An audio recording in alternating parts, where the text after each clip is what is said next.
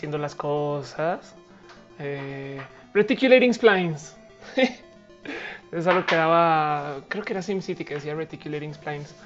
¿Qué tal, banda? ¿Cómo van? Sean ustedes bienvenidos a un show que eh, todo parece indicar que se va a acabar llamando Roja. Em, yo soy Felipe Pastrana, caminando por ahí atrás está Valentina Moretti, este, pasando así como siempre. Ubican cuando me dicen voltea a mirar que hay alguien. ahora sí hay alguien. Ay, hola. Ay, Dios mío. Este y este, estoy cableando, estoy probando cosas. Em, de hecho, hoy estoy transmitiendo usando un servicio que me enseñaron a usar las Pixel Beats que se llama Restream.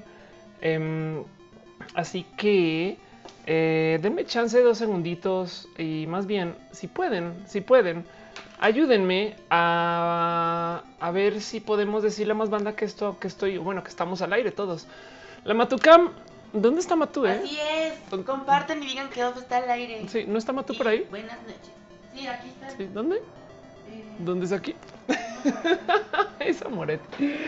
Ay, dice, dice Shingo Chávez, Valentina, sube videos de Acapulco. Dice Ter Terry, Hail Pixel Beats. Mire, yo así con las Pixel Beats. Este, y de hecho voy a cambiar el micrófono un poquitín más aquí al, entre boob. vi una foto. ¿De Acapulco? Sí. Sí. Pero bueno, este ya llegó Caro. Hola, Caro, ¿cómo vas? Espero que estuvieras jugando muy bonito ahorita que te estabas transmitiendo. Me asomé dos segundos, pero pues cablear este stream cada día se me hace un tantillo más complejo porque este hoy cada día pruebo más cosas. Hoy, hoy estoy tratando de transmitir enteramente en Full HD em, con un chingo de, como de gadgets extra para ver si se ve mejor calidad. Así que esperemos que se vea mejor. Y pues bueno, como los, como los gatis no están, o bueno, es que, ah, es que esperen, los gatis, porque si se dejan ver ahorita, hay dos gatos en esta casa, está Matu y está Seika, que es el gato de Vale, que está aquí también. Entonces, si se dejan ver ahorita, prometo que pongo la Matucam. Por ahora la Matucam se ve así, así. Entonces voy a dejar esa cámara ahí. Vamos a hacer como si fuera Jurassic Park, ¿no? De, y vamos a ir a observar a los gatos Vean cómo se agazapan para entrar a su sector y cuidar a su presa. Este, pero bueno, pero bueno, pero bueno, pero bueno, pero bueno, pero bueno, pero bueno, pero bueno. Entonces, em, yo sé que todas, todos estos shows siempre llegan con un poquito de güey, ¿de qué se trata? ¿Qué pedo? No entiendo, no entiendo nada. ¿Por qué escucho música? Pero ¿por qué la música es en MIDI, güey? Es bueno, ni siquiera dicen MIDI. ¿Por qué escucha tan chafa la música? este, y esas cosas. Em, así que les cuento, este es un talk show, es un stream que yo hago enteramente para hablar con ustedes, platicar, acercarme, darnos chance de, chacotear, básicamente, que se graba enteramente en mi casa. Y, o sea, cuando digo mi casa es primero que todo, a ver, les muestro, estoy usando, este es mi compu, este, estoy usando Wirecast ahí atrás, y acá les muestro el hashtag escritorio desordenado eh, porque esa es la Mac. Acá tengo mis plantitas con una luz encima, pobrecitas. Este, y allá está, vale, Moretti.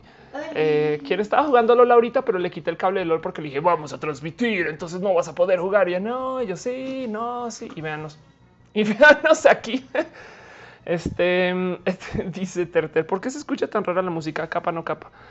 Em, así que, así que, que, que eh, les hago la siguiente pregunta. Más bien, acuérdense tengo un acuerdo con ustedes. Yo no sé bien cómo me veo. Cuando me monitoreo tengo lag y cosas y, siempre además estoy presentando el tiempo que estoy switcheando porque estoy usando Wirecast, que es ese software que me va a hacer estas cosas bonitas como de repente, ay, miren un navegador. Entonces sean ustedes bienvenidos a Wirecast. Em, pero, pero dependo de ustedes para que me digan, Ofelia, se ve del nabo, se ve bien, se escucha mal, se escucha bien y esas cosas. Ay, en fin, este Dice X3549, una vale. Dice, dale, Caro, ¿te ves bien? Gracias, Caro. Este dice Eduardo Guerrero, andas bien chida. Como el meme de, no me toquen, estoy chida. Yo ando en este, pijama, así que qué pena. vale, está en pijama, dice, grita que está en pijama, que qué pena. Miren quién se apareció, ey, les va a mostrar. Entonces, con ustedes, este. Ahí, te... Ahí tienen. Con ustedes, en vez de la Matucam, hoy tenemos ¡ah! al gato que se huye, al gato que huye Cam. este, que está por allá atrás ahora. es muy hiperactivo. está muy cabrón como se esconde por allá. Es más, voy a, voy a hacer un poco de, de este, ingeniería y quitar ese cojín. A ver si vuelve a aparecer. ya no hay gatos. En fin, a la chingada. Entonces, de repente pasa ahí casi ya no me vieron y ahora vean cómo yo me escondo. Sé que es un gatito que Vale adoptó hace un mes ya, más o menos. Este y es tan hiperactivo que tiene a Matu corriendo todo el santo día. Entonces por eso se ve, pero no se ve, pero se ve, pero no se ve. Y eso básicamente nos arruinó la Matucam porque Matu es tan sonso que lo único que hace es echarse a dormir, güey. Em, en fin, en fin, en fin, dice Poke al gato que llegó y para pokearlo va a tener que correr. Ah, ¿dónde estás? Eika? ¿Dónde estás? Cucu, cucu. Pero cuando lo veo, lo veo. El caso, el caso de las cosas es que em, hoy, hoy em, quisiera hablar con ustedes de lo que está sucediendo en este instante o sea, en este mero momento, eh, vamos a ir a Twitter y buscar, yo creo que es, porque para los que no saben, estamos en pleno conteo electoral, ¿no? Eh, están sucediendo las elecciones, aquí están, vamos a compartir, en. Este, están sucediendo las elecciones en eh, México, se, hubo votos en el estado, hubo votos en Veracruz, este, ¿dónde más hubo votos? Pues, y hoy el caso fue día de, a ver, vamos a buscar Veracruz. Aquí está. Eh, me regañó y con muy justa razón. Ah, no, ok, exacto. Votos en Veracruz, Nayarit, Coahuila este, y el estado, ¿no? Em, y han pasado un chingo de cosas con el voto. Eh, que neta, neta, pues quería platicar con ustedes porque fíjense que justo hoy estaba hablando con banda. Hoy, hoy dije, Güey, no puedo creer que ningún youtuber, o sea, yo, yo sé que no soy la youtuber así más grande de todo, pero yo no puedo creer que ningún generador de contenido, si lo quieren ver así, está hablando del pedo de salir a votar, güey. Como que en la mañana me desperté y vamos a ver quién está Nadie, nadie, nadie está votando. Y, y el tema es que este, eh, cuando, cuando dice ella votó mi corazón, dice Terter. No, el tema es justo, em, la, la plática fue como del orden de eh, cuando, cuando vale la pena y cuando no. Y, había mucha banda que me decía, güey, pues yo no quiero ir a votar porque no tengo opciones de nada. Así, ¿no? es de, ¿cómo, güey? ¿Qué fue lo, más o menos ah, madre mía, estás ahí. es, que, perdón, es que te tengo, estás, como el chat ahorita. este, no, está ah, el chat porque sí. salir. Durante el show de las Pixel Beats, este, yo como en el chat sacaba la manito de atrás del chat y decía, hola, ¿qué tal? Soy el chat. Ay, Valentín, Valentina, hashtag censurada. Este, ahí ves. Em, ¿y qué? ¿Quiere aparecer o no? Vine a mostrar patas, vale, Moretti. El caso, el caso es que este, em, mucha banda me estaba diciendo, güey, ¿para qué salir a votar si, si nada, nada va a funcionar, no? Y comencé con un debate de, ok, primero que todo les voy a mostrar algo. Este es más, voy a buscar mis tweets del momento. Bueno, eh, Twitter, eh, perdón, Trump.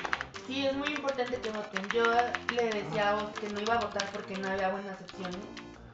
Y os me regañó. Sí, exacto. Y me, hizo entender por qué sí es importante votar. Ándale, exacto, sí, total. Dice Gastón. Qué divertido nombre. Gastón. Em, pero, pero bueno, el cuento es el siguiente.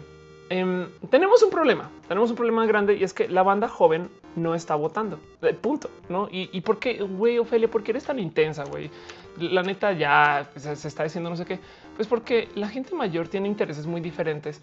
Em, y, está bien. O sea, yo sé que hay que cuidar de nuestros papás y nuestros abuelos, pero básicamente el, el mierdero que está pasando ahorita Em, con el tema de elecciones y, o sea, cuando digo elecciones es que en, Inglaterra hubo el Brexit, entonces sale Inglaterra de, la Unión Europea em, porque de hecho se puso a voto y, pues decidió la banda que se quería salir.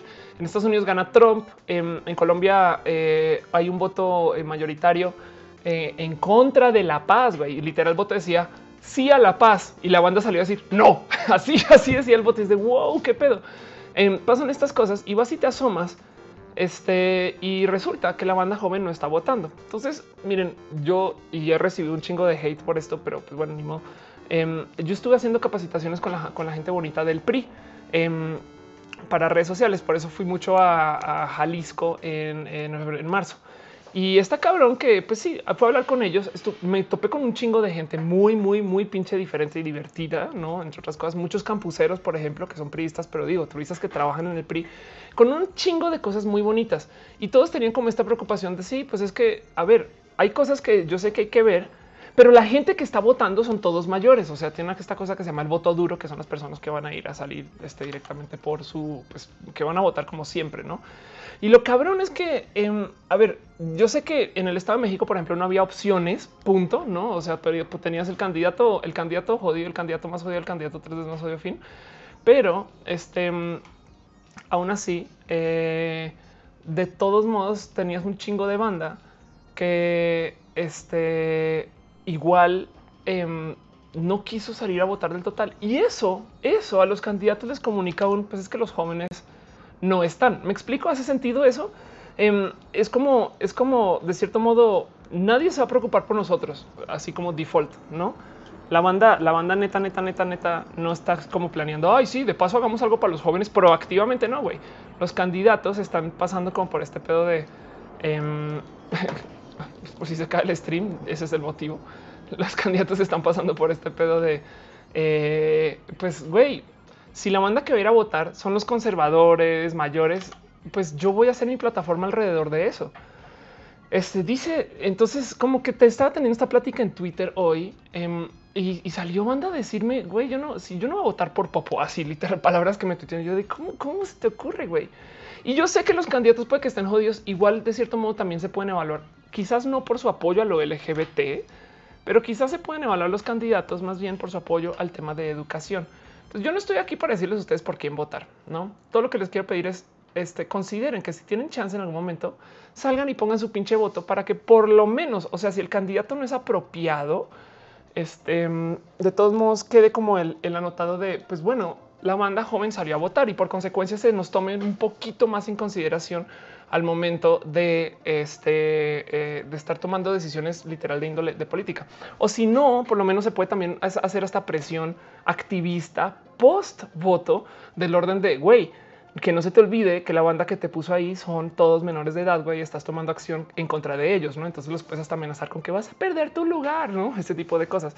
Em, entonces yo sé, yo sé que eh, las elecciones ahorita fueron un verdadero, total mierdero, ¿no? E, y de hecho sigue, sigue andando. Es más, vamos a buscar qué nos dice nuestro PREP, este, mm, eh, que es el, el, conteo, ¿qué quiere decir PREP? Eh, el programa de, respuesta. Bueno, el caso es básicamente es el conteo, no eh, que, tiene que aparecer de aquí a mañana todo el conteo. Ah, el conteo preliminar, si mal no estoy, pero en el caso. Eh, y básicamente somos y pues está pasando algo ahorita muy divertido donde todos los candidatos salieron a decir ganamos. y este qué güey, como obvio no. Varón Javier estaba tuiteando por allá en algún, en algún momento de, pues bueno, si todos ganaron al tiempo, ¿por qué no decidimos quién es el verdadero ganador por medio de este, em, una buena reta en Smash? a fin de cuentas es el Estado de México. Vamos para repetir, ese gato que están viendo es Seika. Es el gatito de Vale Moretti. Está, este, lo adoptó hace un mes y está muy bebé. Está muy, muy, muy chiquitilín. Es un bebé. Sí, que tiene un dos, tres meses, como tres y tantos. Sí, entonces, pues bueno, ahí ven. Dice Carol Vera, se puede anular el voto. Dice eh, Alex Jiménez, estás bien guapa, más bien estoy bien arreglada. Dice Sheiji y Shizu, todos menos Josefina, es verdad. Dice Ecobain, voto por voto, gatito por gatito. Ah, dice un panzón más, esos gatos traen su onda, la neta sí, güey. Este, está bien cabrón porque pinche Mato es un gato muy mayor. Bueno, no está tan mayor, tiene cinco años. Pero llega el otro gatito chiquito así de hola, juega conmigo, hola, juega conmigo, hola, juega conmigo. Eh, y lo pokea hasta que ya se desesperan, güey. Entonces ahí ves a Matú como con cara de ya se fue, ya se fue, ya se fue, ya se fue, ya se fue, ya se fue. Y el otro está ahí atrás jugando de ya voy, ya voy, ya voy. Pero bueno, volviendo al tema, quería hablar con ustedes qué piensan ustedes de las elecciones en particular. Dice Chingo Chávez, igual si ninguna opción te gusta, nulificar tu voto cuenta como expresión. Aparte ya se hizo un mega gasto para que tuvieran ese derecho qué mejor que usarlo. Yo tengo una pregunta de paso, Shingo. Nulificar tu voto es estas mamadas que hacen que de repente van y ponen, oh, yo quiero que gane Chespirito, no, y entregan. Eso, eso, eso, eso cuenta como nulificar o eso es un voto que no se cuenta del total. Me queda la duda. Nunca. Es un voto que no se cuenta, nunca, pero tengo entendido que se va a, a un partido. Dice Valentina que, que esos votos se van a un partido. Bueno, es que en el caso de, de no ir a votar, es darle, es darle un voto, si quieres verlo, al partido mayoritario. Sí, exacto. Sí, pero en este caso nulificar es, es pues justo ese proceso. Dice Terry, yo no puedo votar por... Eh, dice Gastón, el mundo necesita más Ofelias Pastranas. Yo me contento con que eh, aparezcan más Ofelias, punto. No tienen que ser este, Ofelias Pastranas, pueden ser clonillas. Eh, dice Dale Caro, lo ideal sería que obliguen a votar. Así evitaríamos muchas tarugadas. Y yo no voté por lo que no me representa. bueno, ¿sabes qué, Caro? Fíjate que viví en Australia y mm, en Australia el voto es obligatorio. Si no vas, hay multa. Y eso tiene otros problemas, em, porque entonces la banda va y vota por cualquier pendejada, no como que igual no saben y no se informan, no sienten la necesidad, saben que tienen que ir y literal van. Y por consecuencia, hay todo tipo de, como eh, sesgos, como por ejemplo, si eres el primero en la lista, es más probable que recibas más votos. Entonces tienen que mover un poquito el orden de los candidatos y cosas así. Em, dice Charlie en su que hagan las votaciones por internet que voy a salir a mi casa. Te voy a decir algo, Charlie. En Estados Unidos, este, el día de ir a votar, los días, los días de votaciones no son festivos, güey. O sea, tú puedes perder tu trabajo por ir a votar. Eso está muy cabrón, güey. Y eso, eso aquí hay ley seca, este, y se hacen en fines de semana, si mal no estoy, siempre, siempre. Em, pero este sí dice que se hagan por internet. Bueno, te imaginas el pedo. Y es que fíjense, fíjense. Este sí, sí, pero pues estaría sujeto a una cantidad de cosas que la neta, neta, neta. No sé si, no sé si vale la pena arriesgar, no es que es como eh, has visto. Bueno, vamos a mostrarles algo igual. A mí me sorprendió mucho, a ver, diario, mentiras, vamos a buscar esto en Twitter. Me sorprendió mucho ver esto hoy que me está diciendo este eh, Backmota. a ver, diario, El Mundo. Decía eh, eh, jóvenes. Un momento, perdón, estoy buscando jóvenes, fue mínima. Me sorprendió mucho que esto estuviera sucediendo. Vamos a cambiar acá. Switcheo. esto estuviera sucediendo y esto, esto fue durante el día. Eh, dice a dos horas y media cerrar la jornada electoral, la afluencia, porque algo tenía que ver con alf, este, la afluencia eh, de jóvenes que acudieron a votar fue mínima. Ahora, lo más cabrón de esta nota y el por qué me saltó un chingo esto es porque hoy, en este instante, eh, sigue sucediendo el acto máximo del voto de los jóvenes de la semana que se llaman los Millennial Awards, güey. ¿Dónde estás? ¿Dónde estás? ¿Dónde estás? ¿Dónde estás? ¿Dónde están? Sí, los MTV, MTV son los MTV Millennial Awards y se estaban mofando. Este uh, MTV Miau se estaban mofando que este nunca habían recibido tantos votos. Entonces dije, no, 650 millones de votos, algo así, no me acuerdo, a ver si alguien tiene la, cita, la cifra por ahí. Y está cabrón. Y los eh, nominados son millennials y los, ganadores millennials. O sea, con... Sí, no, bueno, este, a ver, si hay una lista por ahí de los ganadores. Este, lista, caray, lista ganadores, miau. Este, la lista de ganadores, uf, que está en Infobae, no manches. Em, bueno, eh, Lali Esposita cuenta con tres premios míos de ediciones anteriores. Se llevó dos en este año en las ternas Mejor Artista Argentina, Video del Año. Em, mejor eh, Artista Colombia, Sofía Reyes. Eh, perdón, Maluma se llevó Mejor Artista Colombia, Sofía Reyes se, llevó Explosión Pop del Año. Em, Natalia Lafourcade cantó Tú sí sabes quererme. Pero lo divertido es que acaban. El icono miau del año fue Juan Pazurita. El, el icono del año, este, ¿cómo se pronuncia esto? Cinco. hit internacional Lady Gaga. La mejor collab porque esas cosas se, oye, puedes que están, ah, gracias. Este, la mejor collab eh, fueron este, unos Instacrush, Juana Martínez, Adicción del Año Stories de Instagram, Super Collab Kylie y Just Stop, güey. y ahí les va. Entonces, esta es la lista eh, de los ganadores de los Miau. Y está cabrón, nomás, nomás la cantidad de actividad que tuvo esto. Tyler del año, Pepe Musas, qué bonito. y, y del año. ¿Por qué Suicide Squad estuvo horrible? Pues porque estuvo sujeto a votos. Y quién sabe qué había con los otros votos. Y recuerda que estos literal son los Millennial Awards, que, de paso algún día lo van a tener que cambiar porque cada año la banda Millennial ya tiene más añitos. Este, pero, pero bueno, este, entonces mientras esto estaba pasando, em, teníamos gente diciendo y nadie salió a votar. Y yo sé que, digo, es muy fácil decir, claro, es el pan, es el pan y circo. Mario Sports Superstars. Sí. es que, güey, son los chamacos. Son los chamaquitos, güey, que, que, sabes que a lo mejor sí lo jugaron y, ¿sabes? Que son muy babies para. Para, sí, para. para exacto. Que Suicide, Suicide, Squad, exacto. A lo mejor. Pero, o sea, por ejemplo, se supone que yo soy millennial, ¿no? Ajá. ¿Y por qué yo ni siquiera me enteré de esto? Pues porque ya está mal llamado millennial. Esto debería ser, esto sí, ya eres ruca millennial, exacto. No es para dejarlo en claro, alguien millennial es alguien que este eh, nació del 80 al 2000. ¿no? 80 al 2000. Sí, entonces hay gente 37 años que es millennial. Este dice eh, Polaris Oli Friends, dice Dejemon Oli Polaris, dice doble C matutino noche banda. A lo mejor para estos casos, aunque no nos guste, es participar. Totalmente de acuerdo. Dejemon pone un pulpito, entonces hola pulpito. Este dice Frida Art, Juana Martínez ganó dos premios. B. Dice Isaac Ventura Meneses, Oli, Oli Isaac. Dice Paulina NGS Off en la tele. El director del INE dijo que va ganando el PRI. Ándale. Este vamos a ver, vamos a ver justo cómo Hola va a el todos, prep. Daemon y todos los que están por ahí. Sí. Este prep. A ver, vamos a buscar prep México porque busqué prep y apareció todo menos lo que quería ver. Eh, resultados. Aquí puedes consultar eh, los resultados del prep. A ver, a ver, a ver, a ver dónde está. Yo he dejado todo esto, todo esto listo, no? Pero bueno, em, en el estado de México, vamos a ver eso. El, el prep y este, a ver, aquí está para ver más o menos quién va ganando y qué pedo. Igual es eso, preliminar. O sea, la verdad es que eh, no va a haber. eh, ay, dice el audio, se escucha culerísimo. ¿Cómo me dicen hasta ahora, güey? ¿Por qué se escucha culero? ¿Por la Dice música? Michelle que ella es millennial y no entendió nada de los. A ver, ¿cómo se, ¿por qué se escucha mal el audio? Eh, ¿Me puedes dar un poquito más de datos e información?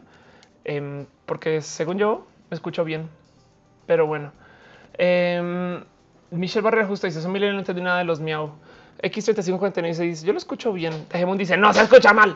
ok, dale refresh o la otra es intenta eh, cambiar la calidad eh, de YouTube y puede ser eso. Todos dicen que está bien Em, el audio. está bien el audio, la música no se escucha. Ah, bueno, sí, la música la verdad es que va y viene y no me trasnocha tanto. Eh, justo estoy tratando de cargar los resultados del prep y no Uh. aparece. Este, hoy me, preocupa mucho. Dice, dale, claro que estoy ok de audio. Entonces, este, bueno, en fin, no. Tenemos mierdero de gato. Este, bueno, solo un ratito y ya está bien. Em, dice ver uno del 2000 a la década del 2010 son centenios. No, de hecho, el tema es el siguiente. Em, la, las- la- a ver, las generaciones son así. A ver si encuentro la lista, pero en el caso las generaciones son así. Están los baby boomers. Se llaman así porque vuelven de la guerra, o sea, la Segunda Guerra Mundial. Este y eh, tienen un chingo de bebés, güey, porque se acabó la guerra, no manches, ahora tengo mi pareja y no quiero hacer nada sino procrear, güey.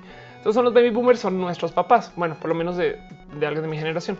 Los próximos a los baby boomers son esta generación que no son los hijos de los baby boomers, sino son como los que ya eran muy chamacos para la guerra.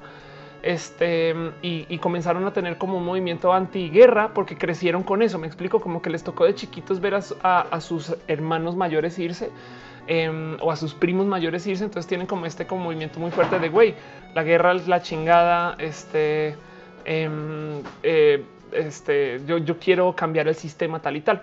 Entonces se les llamó generación X. Y, y- tenía que ver justo con el tema de, de que eh, es como experimental, no, no sé qué lo era. Y, y estoy casi segura que es la primera vez que se usó una letra para documentar. Entonces, bueno, el caso X, luego de X en alfabeto viene Y. Y a la Y se le llamó millennials. Los millennials somos los hijos de los boomers y, técnicamente como se acabó llamando millennials lo llevaron hasta el 2000 porque el milenio. Pero entonces si somos la Y, luego la generación Z es la que ahorita tiene entre 1, digamos, y 17 años. Em, Fernando Rosales dice tanta generación me revuelve. Sí, entonces la, la banda comenzó a tratar de como acoplar la generación millennial con cosas nuevas, porque a la banda millennial nos tocó eh, cambiar nuestros modos de vida de modos más drásticos que a nuestros papás por el Internet. Porque imagínense una persona generación eh, Z, este, eh, ¿qué pasó? ah, ok, una persona generación Z em, eh, se crió con Wikipedia siempre, me explico, o sea, para toda su carrera Ah, escolar siempre por tuvo ejemplo, Wikipedia. yo No, ¿Y nosotros qué, no. ¿Qué diferencia hace eso? Ah, sí, total, poder buscar las cosas inmediatamente, exacto. Y, y fíjense que alguien me decía en algún momento que además para México hay que considerar que como, eh, como se usa millennial para chamaco que usa mucho el Internet y que se está educando de modos postmodernos, este, mm, técnicamente la generación millennial comienza aún después porque la tecnología llegó después a México. Me explico. O sea, la banda en Estados Unidos comenzó a vivir la vida millennial en los 80s, porque en los 80s es cuando aparecieron 10 mil tecnologías que acá no teníamos. Acá llegaron a eso el 85. Entonces en el 85 aparece la generación millennial en México. Bueno, en fin, este mm, dice Frida Art, yo usé Yahoo respuestas para la escuela, güey, qué pedo, güey. Este dice Mario Cruz, los millennials lo vemos con nuestro DSL a 256 kilovatios por segundo. Por eso se escucha mal, ándale. Este Gustavo Salvador dice: ¿Qué piensas de los candidatos como Del Mazo y Delfina que apoyan al Frente Nacional por la Familia?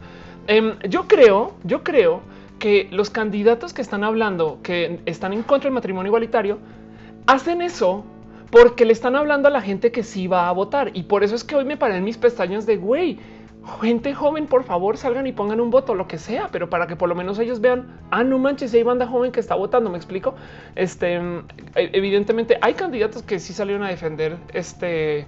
Eh, lo LGBT. Em, de hecho, no, de nuevo, no les quiero decir por quién votar y quién pensar. Y no, no quiero, no quiero, no quiero tener un sesgo ahorita y, tener debates de este flame wars de políticos. Pero, pero miren, eh, este personaje, Juan Manuel Cepeda Hernández, em, comenzó, no solo pasó un par de mensajes hablando de Thanos, em, sino que él comenzó a hablar en pro de lo LGBT. Entonces, la neta, neta, pues solo tengan eso en consideración, que no todos están jodidos. Evidentemente, eh, ya creo que es bien claro que puede que no quede, no iba adelante igual de todos modos en los votos, pero es que si la gente que vota son señores y señoras conservadores de 60 años, güey, Em, pues si tú quieres ganar, tú vas a decir cosas que ellos escuchen, güey, porque ellos son los que van a salir a decidir. Los jóvenes se quedan en casa y perdón por ser así de ruda un poco con el tema, pero se quedan en casa viendo los MTV miau. Este y eso me parece, no sé, es como un tantillo hasta triste. Em, pero eso hay que cambiarlo porque algo pasó con la política a lo largo de los últimos 20 años, donde de repente la banda ya no quiere enredarse para nada con política, güey. Y eso, este eh, no sé, eso, eso pues va a tener, va a tener un chingo de problemas porque luego, aún si no te quieres enredar, o sea, en el peor de los casos, en el peor de los casos, aún si no te quieres enredar, dale 10 años y a huevo te va a jalar la política. Me explico. Vamos a tener amigos que los contrató a alguien en el partido político para no sé qué lo habla. Y es que ustedes pónganse a pensar, güey, a quién más, sino a la misma banda que está en los partidos políticos ahorita, le sirve alejar a la banda lista de la política. ¿Me explico? O sea, si, si, si, ellos, si ellos perpetúan la idea de que la política es un tanto rota, güey, la banda que eh, como soñadora, este inocentona, lista sobre todo, em, a lo mejor eh, ya no se avientan a trabajar o estar relacionados con política. Y eso es un problema para todos, güey. Em, Dale Caro dice la banda no se involucra en política, paga 40% de impuestos, pero no le importa, no? Ándale. Mr. Leches dice hola, bim bombón. Hola, Leches, ¿cómo vas? Este dice de Hemonofelia me incitó a votar por el PRI. ¿Qué tal que sí? Genaro Curiel dice generación X dice enciclopedia física o en carta, si acaso. Ándale. Charlie eh, en su W dice yo, dice yo me crié con la encarta. Este, a ver, un segundo si te vas a hacer ahí. Este, oh, oh, oh, perdón, es así. Este, ándale. Em, Yo creo que debería de haber más información de la política en los canales que normalmente ve la gente. Como por ejemplo, porque siempre los ponen en canales educativos que nadie ve. No, bueno, también la verdad es que no, del otro lado, la política, política está en las noticias todos los días. Pero no de una manera educativa. Más bien, más, no, no... Más, bien yo, yo creo que es parte de padres, que los padres no nos crían enseñándonos de política también un poco. ¿Sabes? Eh, o sea, porque bien, bien que ellos sí ven el noticiero, pero, pero no la banda, o sea, las Mars del mundo, este, se, crían con, con, no sé, con más preocupación por qué estupefaciente puedo consumir en vez de simplemente saber qué está pasando, ¿no? Con, con, quién me va a ayudar a que sea legal. Este. Y Scarlet Pixel, ¿por qué es pedo? Porque es frustrante, negativo, agotador y solamente trae fog mental. Por eso no me gusta meterme en la política. Sí, hay banda súper ruda que, dice este, que, cuando que si tú no saliste a votar no tienes derecho a quejarte. Yo creo que por lo menos tienes, o sea, claro que tienes derecho a una opinión, me explico. Este, pero, pero no ir a votar es darle el voto a, alguien más. Exacto. Fin, fin. siempre consideran eso. Echimal dice: Hola, vale. Echimal. Ay, de hecho, Echi todavía tiene el top cheer, así que hola, Echi. Bueno, Caro está suscrita. hola, Caro. Em, Dice W Sotaruma, tú se volvió humano. ¿Quién está? Y este es Vale Moretti, que quiere salir, pero no, pero este se entra, pero sale, pero este, está en pijama y le da pena. Valeria Barreda dice lo que pasó con la política es que se trató como un tema perdido. Las elecciones se legitimaron como una cosa comprada con un trato hecho a la gente joven le parece un asunto perdido. Pues sí, justo. El problema es que alguien tiene que arreglar eso. Me explico. Este em, dice, eh, dice Terterrich, deja mi Mars, güey. ok. Em, dice eh, Geras un palumpa y Matú, Matú está, este, está, ah, sí está ahí. Ándale, ¿dónde está la otra cámara? ¿Dónde cayó? Aquí quedó. Ok, va, pues pongamos la Matucam, dos segundos. Este Matú está aquí de visita. Es tomando agua. Qué con ese agua con su patita. Sí, bueno, en este caso está, yo creo que tomando agua tal cual, aprendiendo mañas nuevas. Ay, pero bueno, entonces como que quería platicarlo con ustedes, ver qué sienten ustedes del, tema de, política y demás.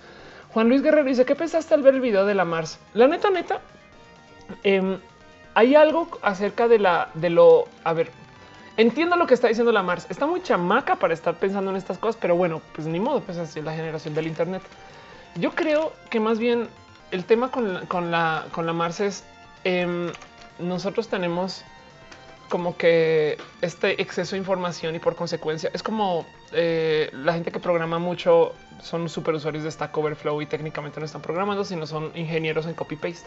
Este, em, con eso te, es muy fácil hacerte la ilusión de profesionalidad y de conocimiento, no? Si tú tienes el Internet a la mano, pero, em, pero, pero en el caso de la Mars, yo creo que lo que está, lo que me choca es que esté denigrando toda la educación del total. Me explico. Es como que dice que el sistema está roto. Va, dice que se va a retirar, aunque esté la prepa. Va. Y fíjense, vean que conozco a varias personas que eh, no acabaron la prepa y son empresarios exitosos y pues dentro de lo económico les va bien. Sus, sus como este, aspiraciones dentro de lo de conocimiento, etc., pues son un tantito más, van por otro lado, ¿no? Pero em, me encanta que se pueda, que se pueda hacer lo que hizo la Mars y que además que se volvió viral. Em, me choca que la respuesta entonces, pues vas a estudiar porque te toca, güey, ¿no? Es como de, no, no, es como deberíamos de, tenerle más aprecio al estudio y no, no, son, no son las verduras, me explico, o sea, no te lo tienes que comer porque es bueno para tu salud, güey.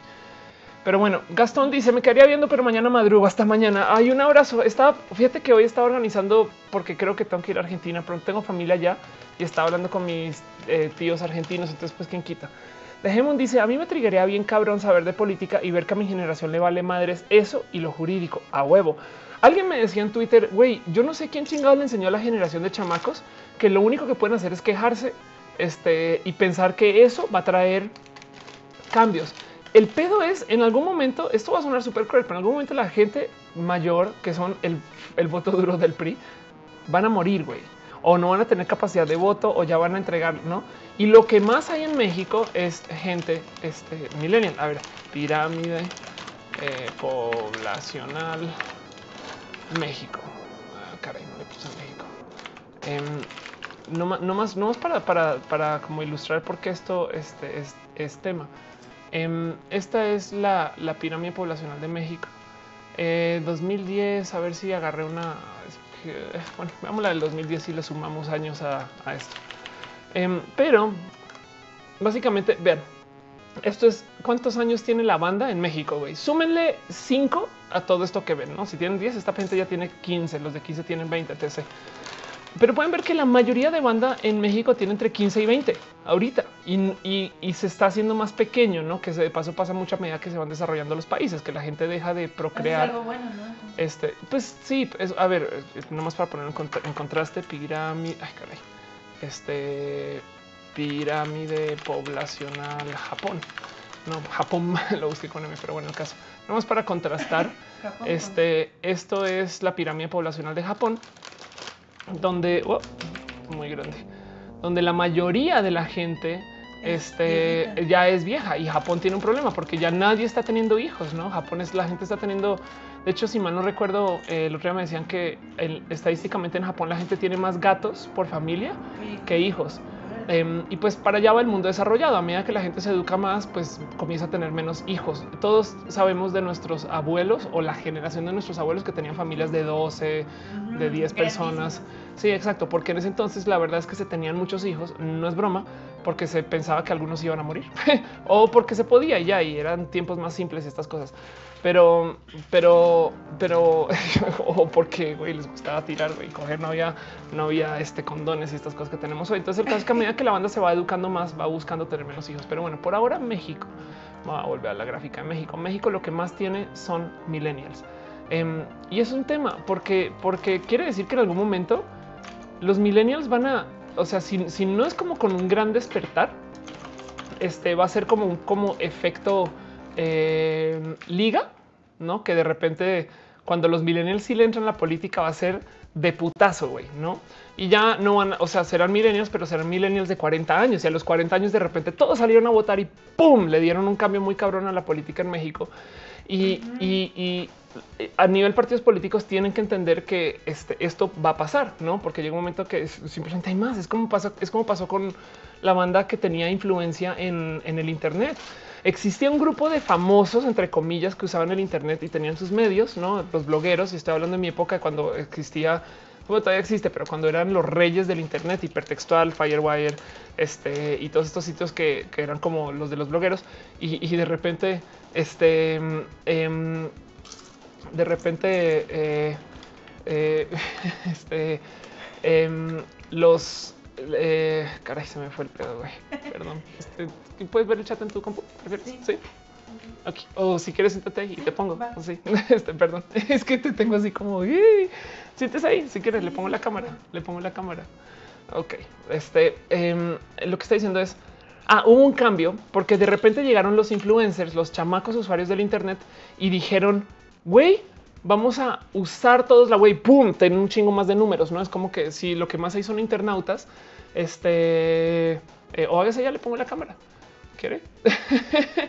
es que Moretti se quedó ahí parada comiendo y se escucha. Em, pero bueno, el caso es que esto va a pasar en política em, y pues bueno. Dice en unos años seremos puro anciano. Dice X3549 que me voy, banda, mañana a trabajar. Bye. Dice Jackie Solís, yo estudio la preparatoria y es curioso ver a muchos compañeros desinteresados en la política, pero me da esperanza el cubo, porque en mi plantel hacen actividades para informar a los estudiantes. ándale, ok. R1 dice, pero puede que esos japoneses jóvenes que faltan tienen más oportunidad de salir de su país y radican en otra cosa que en México puede resultar algo difícil. Mm, bueno, no, porque tú piensas que ¿cuántos mexicanos hay en Estados Unidos? Son como, creo que son 30 millones de mexicanos. Este, o sea, hay 30 millones de mexicanos que eh, salieron del país y, si te pones a pensar es un tercio de la población del lugar, sabes? Es que en México hay oportunidades de salir. Em, dice este eh, podemos Frida, podemos observar cómo Vale te pone nerviosa un poco. Este dice Charlie en, CW. Me extraña que no ti borren YouTube los políticos con publicidad. Claro que sí lo Bueno, más bien me extraña es que 33.6 millones de mexicanos Ándale, hay 33 millones de mexicanos en Estados Unidos. Pónganse a pensar que eso es un, tantito, casi un tercio de la población de México tuvo chance de salir. Eh, Tajani Piña dice, güey, mi señor padre todo el día tiene la radio en imagen. He llegado a pensar que él te conoce y me da miedo comentarle de ti, porque seguro me dice, ¿dónde chingados la conoces, güey? Ándale. Yo estar en la radio ha sido la cosa más rara del mundo porque Em, cuando voy me frustra un chingo, güey. hablo los lunes en la mañana, de hecho mañana me presento, este, voy de 8 a 10 de la mañana con Gonzalo Libres. A ver qué está tuiteando Gonzalo Libres hablando de esas cosas. Este, y luego voy los miércoles con eh, Fernanda Familiar. Y, cuando, cuando voy, güey, no hay tanta interacción. Es como que si, si te da un sentir de es alguien escucha la radio, güey, sabes? Como que siento yo que tiene muy poquito impacto, pero por estar en la radio, este, em, la banda te ve diferente, piensa que eres, no sé, güey. Sí, piensa que pasas, pasas de, bronce a oro. Ahora sí. Sí, exacto, por estar en la radio, güey. Eso es, bien pinche raro. Bueno, Gonzalo Oliveres no más les presento. Básicamente es este mi manda más en RMX, coordinador en RMX y le tengo mucho cariño. Está tuiteando última hora, conteo rápido, eh, Morena 30.73%, a 31.53, PRI 31, 32% a 33.59, o sea, va ganando el PRI. Pero bueno, acuérdense que todo esto em, este, es súper requete mega turbo preliminar, toca esperar hasta mañana, que es que también, güey, conteos de noche, ¿no? En fin, pues vamos a ver qué pasa, ¿no? Em, y justo está diciendo Gonzalo, ando de lejos alguien para un update de la elección y esas cosas, o sea, estuvo distante, pero bueno, eso es Gonzalo.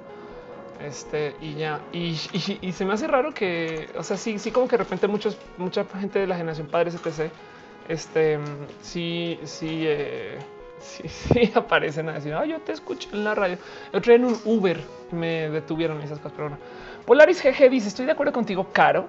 Ok, momento, porque qué dijo Caro? Ok, dice Caro. El otro tema, of course, es que la educación siempre ha estado rota en México porque hacen robots en vez de personas libres y pensantes en su mayoría. Y eso deriva en la sociedad del no me importa.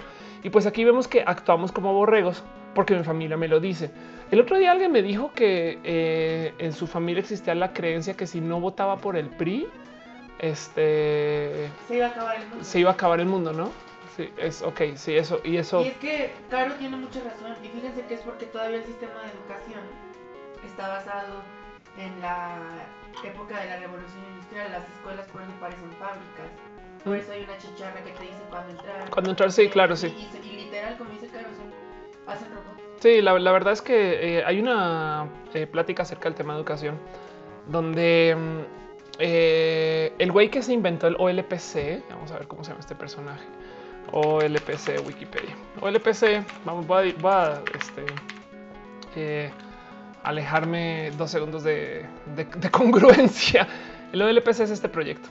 Es un proyecto súper importante que hizo el MIT Media Lab, em, que es, la idea fue, vamos a hacer una computadora que eh, em, se puede usar en países en vías de desarrollo.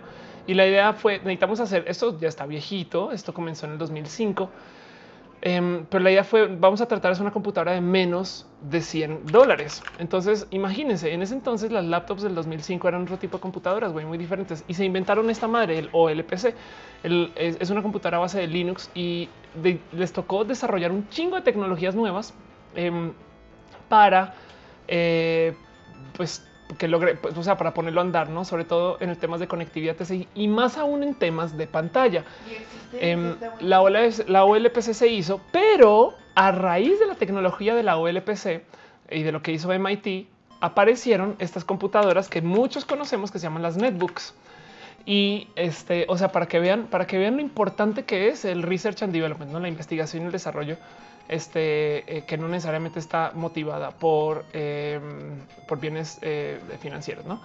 Entonces, bueno, a raíz de la OLPC salen las netbooks, a raíz de las netbooks a Steve Jobs le da rabia y sale el iPad. Este, y pues todos ubican lo que es un pinche iPad. Pero bueno, el caso, la persona que hizo la OLPC, Nicolás eh, Negroponte, em, habla mucho acerca de cómo toca cambiar la educación hoy.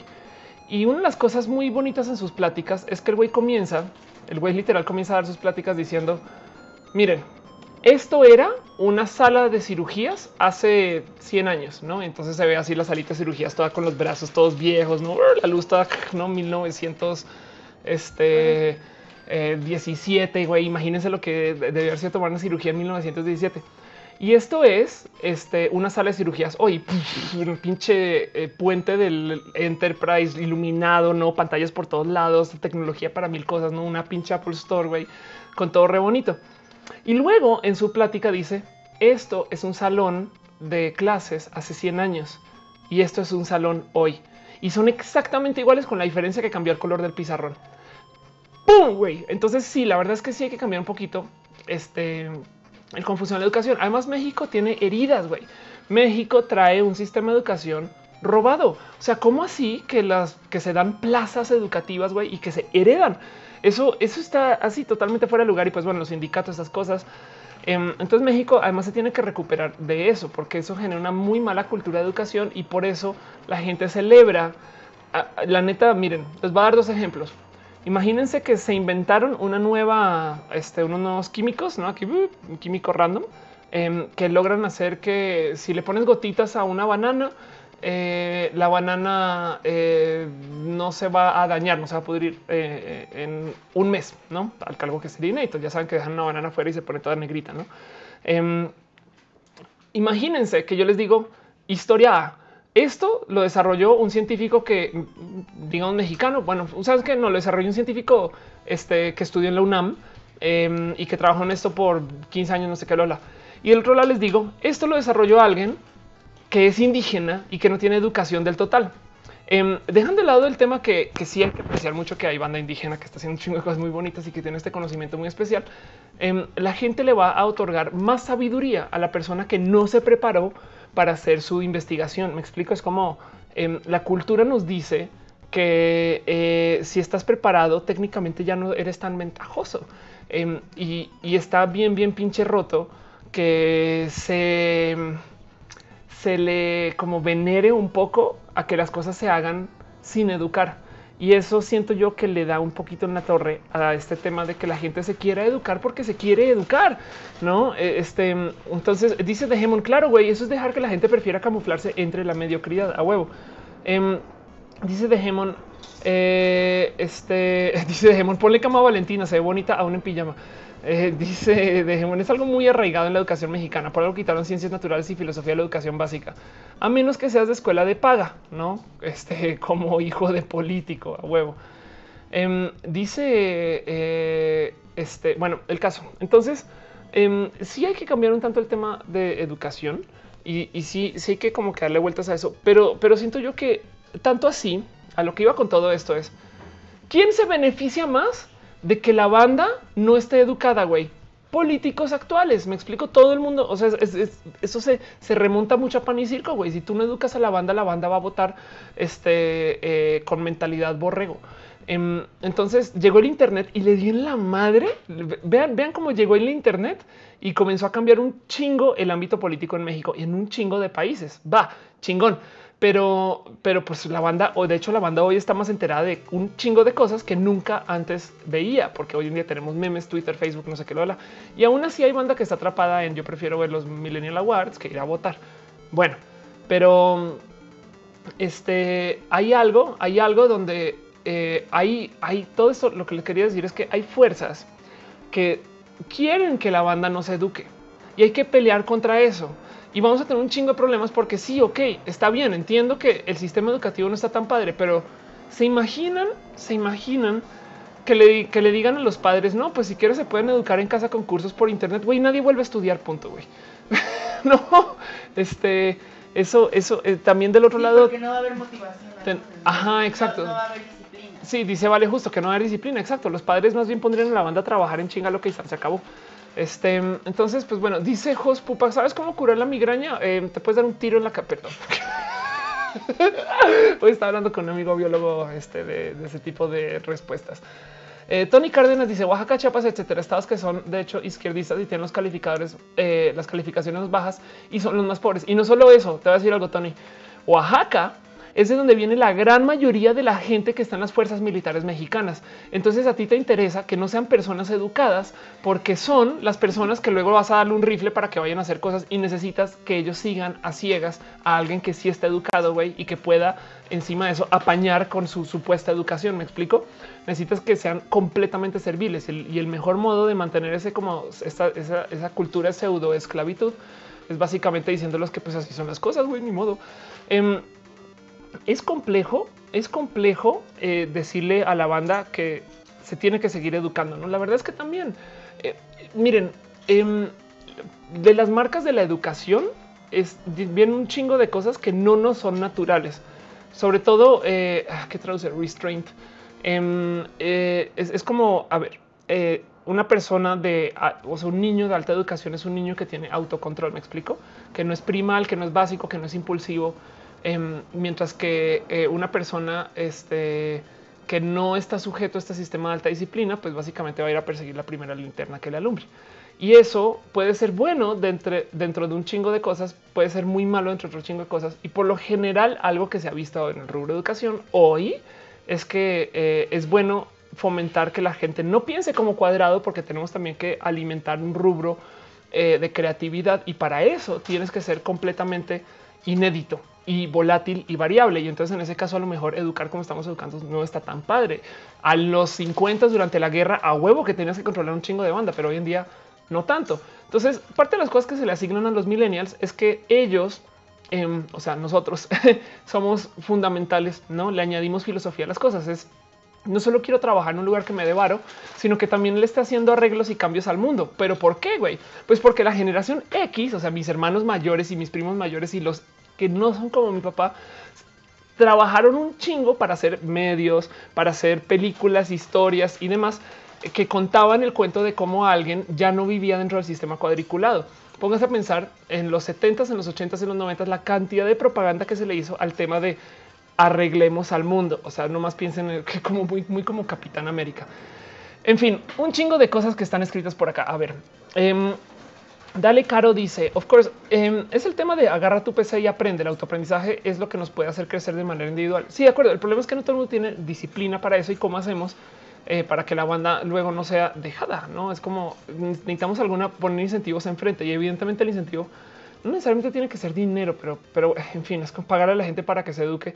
Hoy se podría, ¿no? O sea, si mis papás me hubieran dado a mí el dinero que le dieron a las escuelas para que yo me eduque, igual voy y me lo gasto en este fufurufas y cocaína, güey. Mm. Freddy Smith FR dice, ¿tú cómo harías un sistema de educación en México? Es una pregunta bien compleja. No sé, la neta, no sé. Yo creo que el tema es, a ver, digamos que me dan mañana la secretaria de educación, no, este o Sol, no, este, este, vamos, Ofelia, estás de ser la, nueva encargada del desarrollo, este, de índoles de temas de desarrollo público en la ciudad, de todas estas cosas. Em, yo creo que lo más complejo ahorita para mí es el tema de que no hay incentivos para traer a profesores al sistema y más bien tienes este profesores que están ahí por plaza. El tema es que cuando los intentan mover hay gente asesinada. Eh, entonces, eh, no, es, creo que tenemos mucho que trabajar ahí. Yo, yo creo que definitivamente em, algo que, que, podría ayudar si es que no existe ya es más bien que eh, asegurarse que la gente tenga aún más conectividad. Pero bueno, sabes que no tengo respuesta para eso, güey. Estoy, estoy quejándome de cosas sin tener respuesta. Ahora me siento un poquito tonta, pero bueno, a ver si a lo mejor eh, qué harían, qué harían ustedes y, rebotemos ideas. Más bien, pues por eso, para eso tenemos un chat.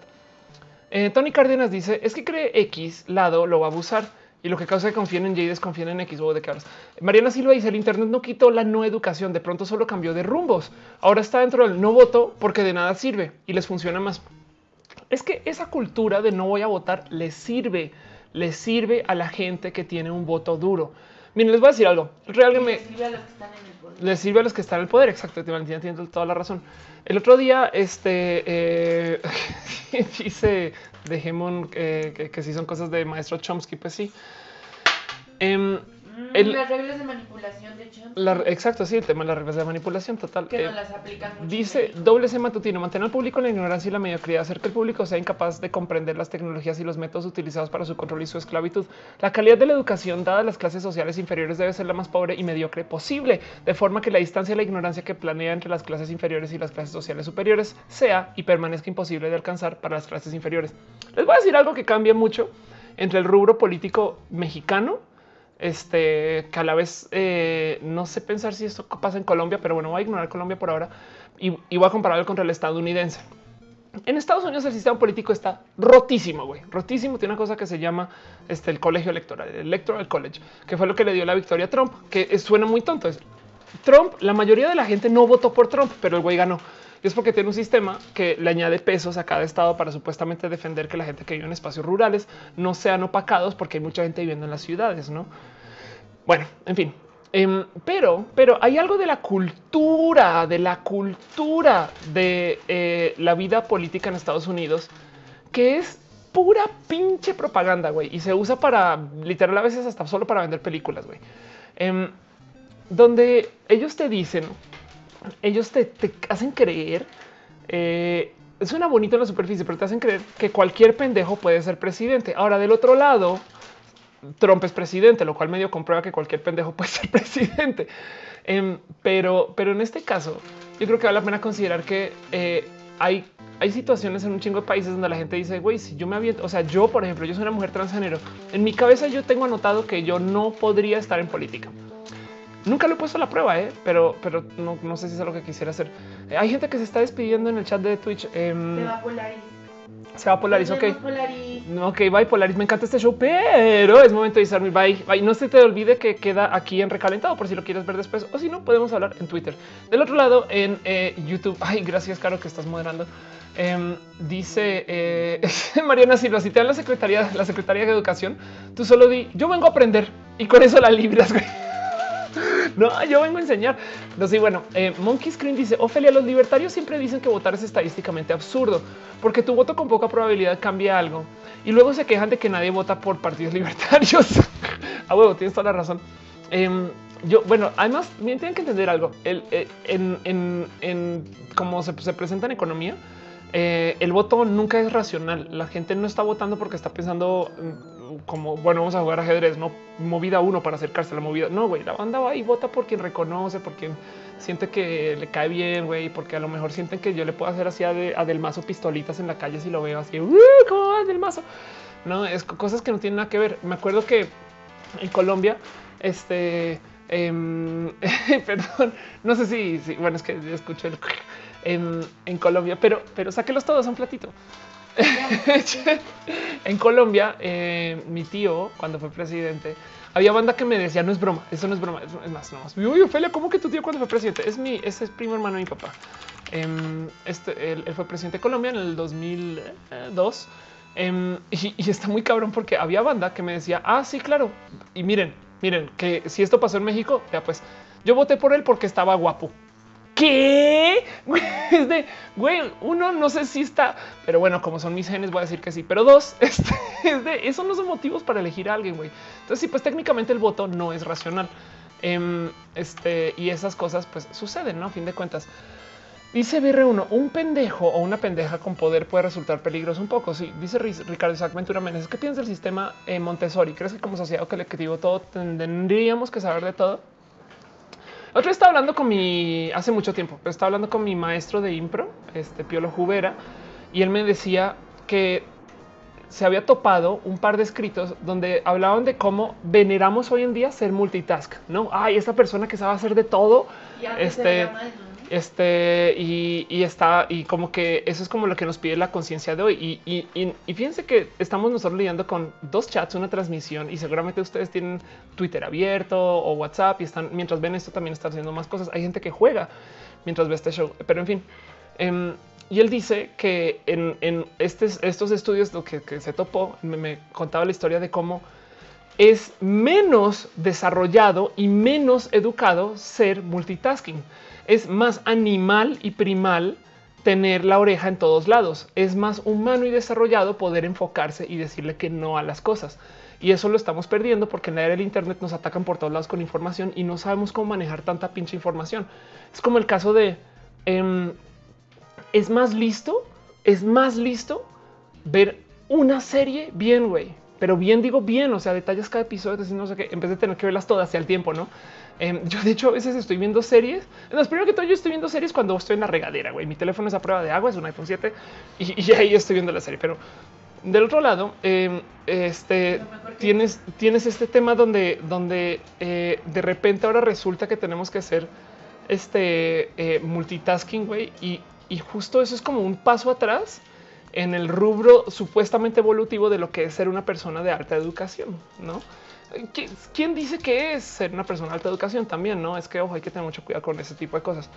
Um, Doble Matutino dice: ¿Has pensado en bajar música de Uzi Remix? Tiene un remix de varias canciones de videojuegos. No lo había pensado, me parece excelente idea y voy a buscarlo. Este JGRC dice: ¿Qué está pasando? Eh, chat y Ofelia. ándale. Dejemon dice: Ando jugando Persona 4 en Vita. Ándale. Dale Caro dice: Yo veo dos chats Twister, Facebook, cuido los frijoles y que no se quemen las tortillas. Ándale. Y encima de eso estás baneando.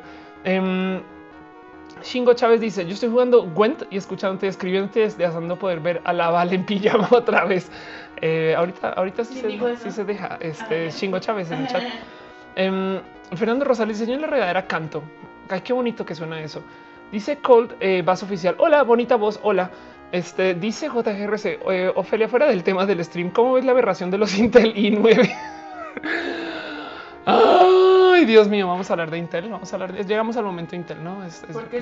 yo, creo que no, no es aberración, es que a ver, Intel Core i9 em, ubican, va, ok, ok, ok, va, ok, chingón. Me parece, me parece, me parece que es que es momento de hacer esta, este tipo de acotaciones. Eh, a parar el stream dos segundos para hacer una pequeña mención de nuestros patrocinadores y vamos a hablar acerca de la banda bonita de Intel. ¿Por qué me estás hablando de Intel, Ofelia?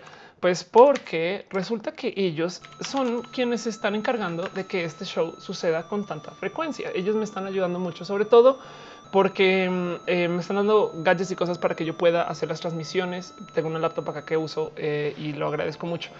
Entonces, primero que todo, ah, cuando porque me preguntaron de Intel, no em, los quiero mucho también. ¿eh? El otro día me percaté que en el campus de Guadalajara, bueno, no me percaté, me lo dijeron en, este en Facebook, eh, que el campus de Guadalajara está poniendo banderas LGBT por ahí. Ellos tienen un programa muy bonito donde decidieron, en vez de hablarle directamente a la gente LGBT, están buscando los aliados de la gente LGBT y les dan banderas que tienen en su yoyo, ¿no? En, como con la entrada de, las, de, la, de, la, puerta, estas cosas. Y bueno, el caso, em, este, entonces hay un chingo de cosas bonitas que hablar acerca de Intel, pero eh, Core i9 Em, eh, el cuento es el siguiente. Eh, este justo ya saben que existe eh, procesadores i3, i5 e i7, ¿no? Pues hace nada presentaron esta cosa, ¿no? Que es un es, un, es una es un Intel Core i9, ¿no? Que forma parte de la familia de microprocesadores Skylake X, cuenta con un chip 7980XE. Y les voy a decir algo muy, muy, muy loco, güey. Y la neta, neta, es que hay que tenerles cariño porque están hechos, está cabrón. O sea, esto es vamos a darle un procesador a la banda que tiene varo, güey. Porque primero que todo, como se puede esperar, el Core i9 se venderá a un precio elevado de 2 mil dólares. Sin embargo, Intel también lanzará versiones inferiores, inferiores con 10, 12, 14 y 16 núcleos, güey. What? Este mm, eh, y pues bueno, me parece algo que es sumamente espectacular. Y cuando luego ves su video y, cómo te lo presentan y la, la, neta, neta, pues sí, son procesadores hechos este, eh, para así tener eh, la extra experiencia de gaming edición etc.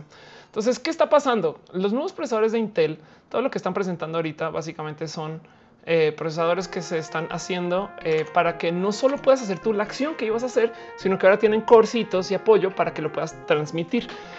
Así que em, dense una miradita, dense una pasadita, escríbanle por favor si quieren en algún momento, díganle a la banda bonita de Intel-LA en Twitter que gracias este, por apoyar a Ofelia, porque igual yo se los digo todos los pinches días, güey, gracias de verdad, gracias de verdad, en serio, por favor. en fin, hay muchas cosas bonitas de Intel. Hablo mucho de este tema, uno porque son mis patrocinadores y dos porque voy a ir al E3 eh, con ellos. Entonces, pues bueno, eso va a pasar. Sorry, sorry, em, fue este JGGRC en Twitch el que trajo el tema. Volvamos a hablar de política porque es más divertido de los miau.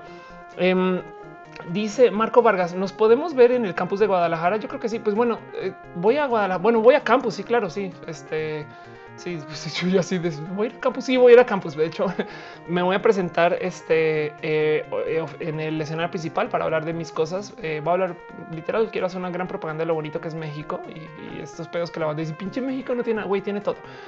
Em, es que acompáñenme, acompáñenme a escuchar esta triste historia. No sé si ustedes sabían Em, esto me pasó hace a México, no le duele nada. Esto es, esto es mi pedo, güey. día de entrada y salida, casi, casi, casi. Em, aquí está. Hace muchos, muchos ayeres, o sea, en el 2014, me escribe una chica en, Facebook y me dice: Oye, Off, ¿qué pedo con este? no, esto no, no te vas a ir, no? Bueno, gracias Facebook por ponerme un spam sote ahí inmenso, no? Pero bueno, me dice qué pedo con, eh, con México, güey. Solo quería proponerte, eh, güey, qué pedo con México que está roto y, y acá las cuantas funcionan, no sé qué. Y yo le digo, mira, ¿sabes qué, Angélica? ¿Quieres una posición mía acerca de lo que le duele el país? A este país no le duele nada. Esto en el 2014, esto, esto pasó antes, si yo si no estoy, de los 43. Pero el caso es... Em, igual me choca que el default sea pinche México, todo está mal, güey. Como Sudaca, yo sé que no. Y acá arranque México es el mejor, país para vivir del habla hispana. Todo esto es mi opinión. Evidentemente tiene el mejor sistema legislativo, apertura de la zona con la mayor trayectoria per cápita, sistema de apertura económica, reconocidos en el exterior por múltiples logros, entre los cuales listo, agencia espacial, generación nuclear de energía, producción de mentes educadas, inversión interna y foránea, y además el país latinoamericano con más billonarios y riqueza en general. Y sigo, el sistema de infraestructura, existe el derecho a protesta, este, eh, tenemos la base, la mayor base de internautas hispanoparlantes y todo esto es, nos va a poner esto en el chat, este, para, yo no sé para qué, pero bueno. Em, este, y, y, lo, y lo, lo presento em, para, porque, güey, en ese entonces me chocaba de, güey, ya por favor dejen de hablar mal de México. Yo ya había hablado en un momento en el Senado de México porque invitaron, hizo una cosa que un panel que se llamaba, a ver si lo recuerdo, eh, eh, panel de mesa de emprendedores de la agenda digital para transformar México, donde básicamente fue un oigan emprendedores, ¿cómo ven México en general? Y, mm, pues sí, pues yo, yo fui, eh, ahí está, van a ver nomás para que vean quién está acá, están sentados en esta mesa, ah, madre mía, Em, de izquierda a derecha está sentado nada más y nada menos que este Mauricio Francisco Pastrana ahí con su laptop que dice Atomics. Aquí está Ricardo Zamora, que ahora lleva relaciones públicas en Google. Detrás está sentado Akira Oscar Yacer Noriega, con quien vamos a hacer cosas con Nercor. Eh, vamos a ver. Y aquí está eh, arroba Clora, que nació una cosa en ese entonces que se llama Pase Usted y ha hecho mucho por el bien del desarrollo de tecnologías en México. Pero bueno, El caso es que mi plática en ese entonces, que pues fui yo antes de transicionar, fue de güey a México, justo no le duele nada. Es un país requete chingón. Quiero que ustedes sepan y tengan buena autoestima de que México tiene un chingo de cosas. Güey, dejen por favor de decir que todo está roto y dañado, que no está roto y dañado. Pero bueno, entonces es una plataforma que yo vengo usando y yo les dije acompáñenme a ver esta triste historia. Resulta que luego de publicar eso en Facebook, me publicaron en la jornada, güey. Y la publicación en la jornada es Güey, Ofelia Pastrana dijo que esto, esto, esto, aquello.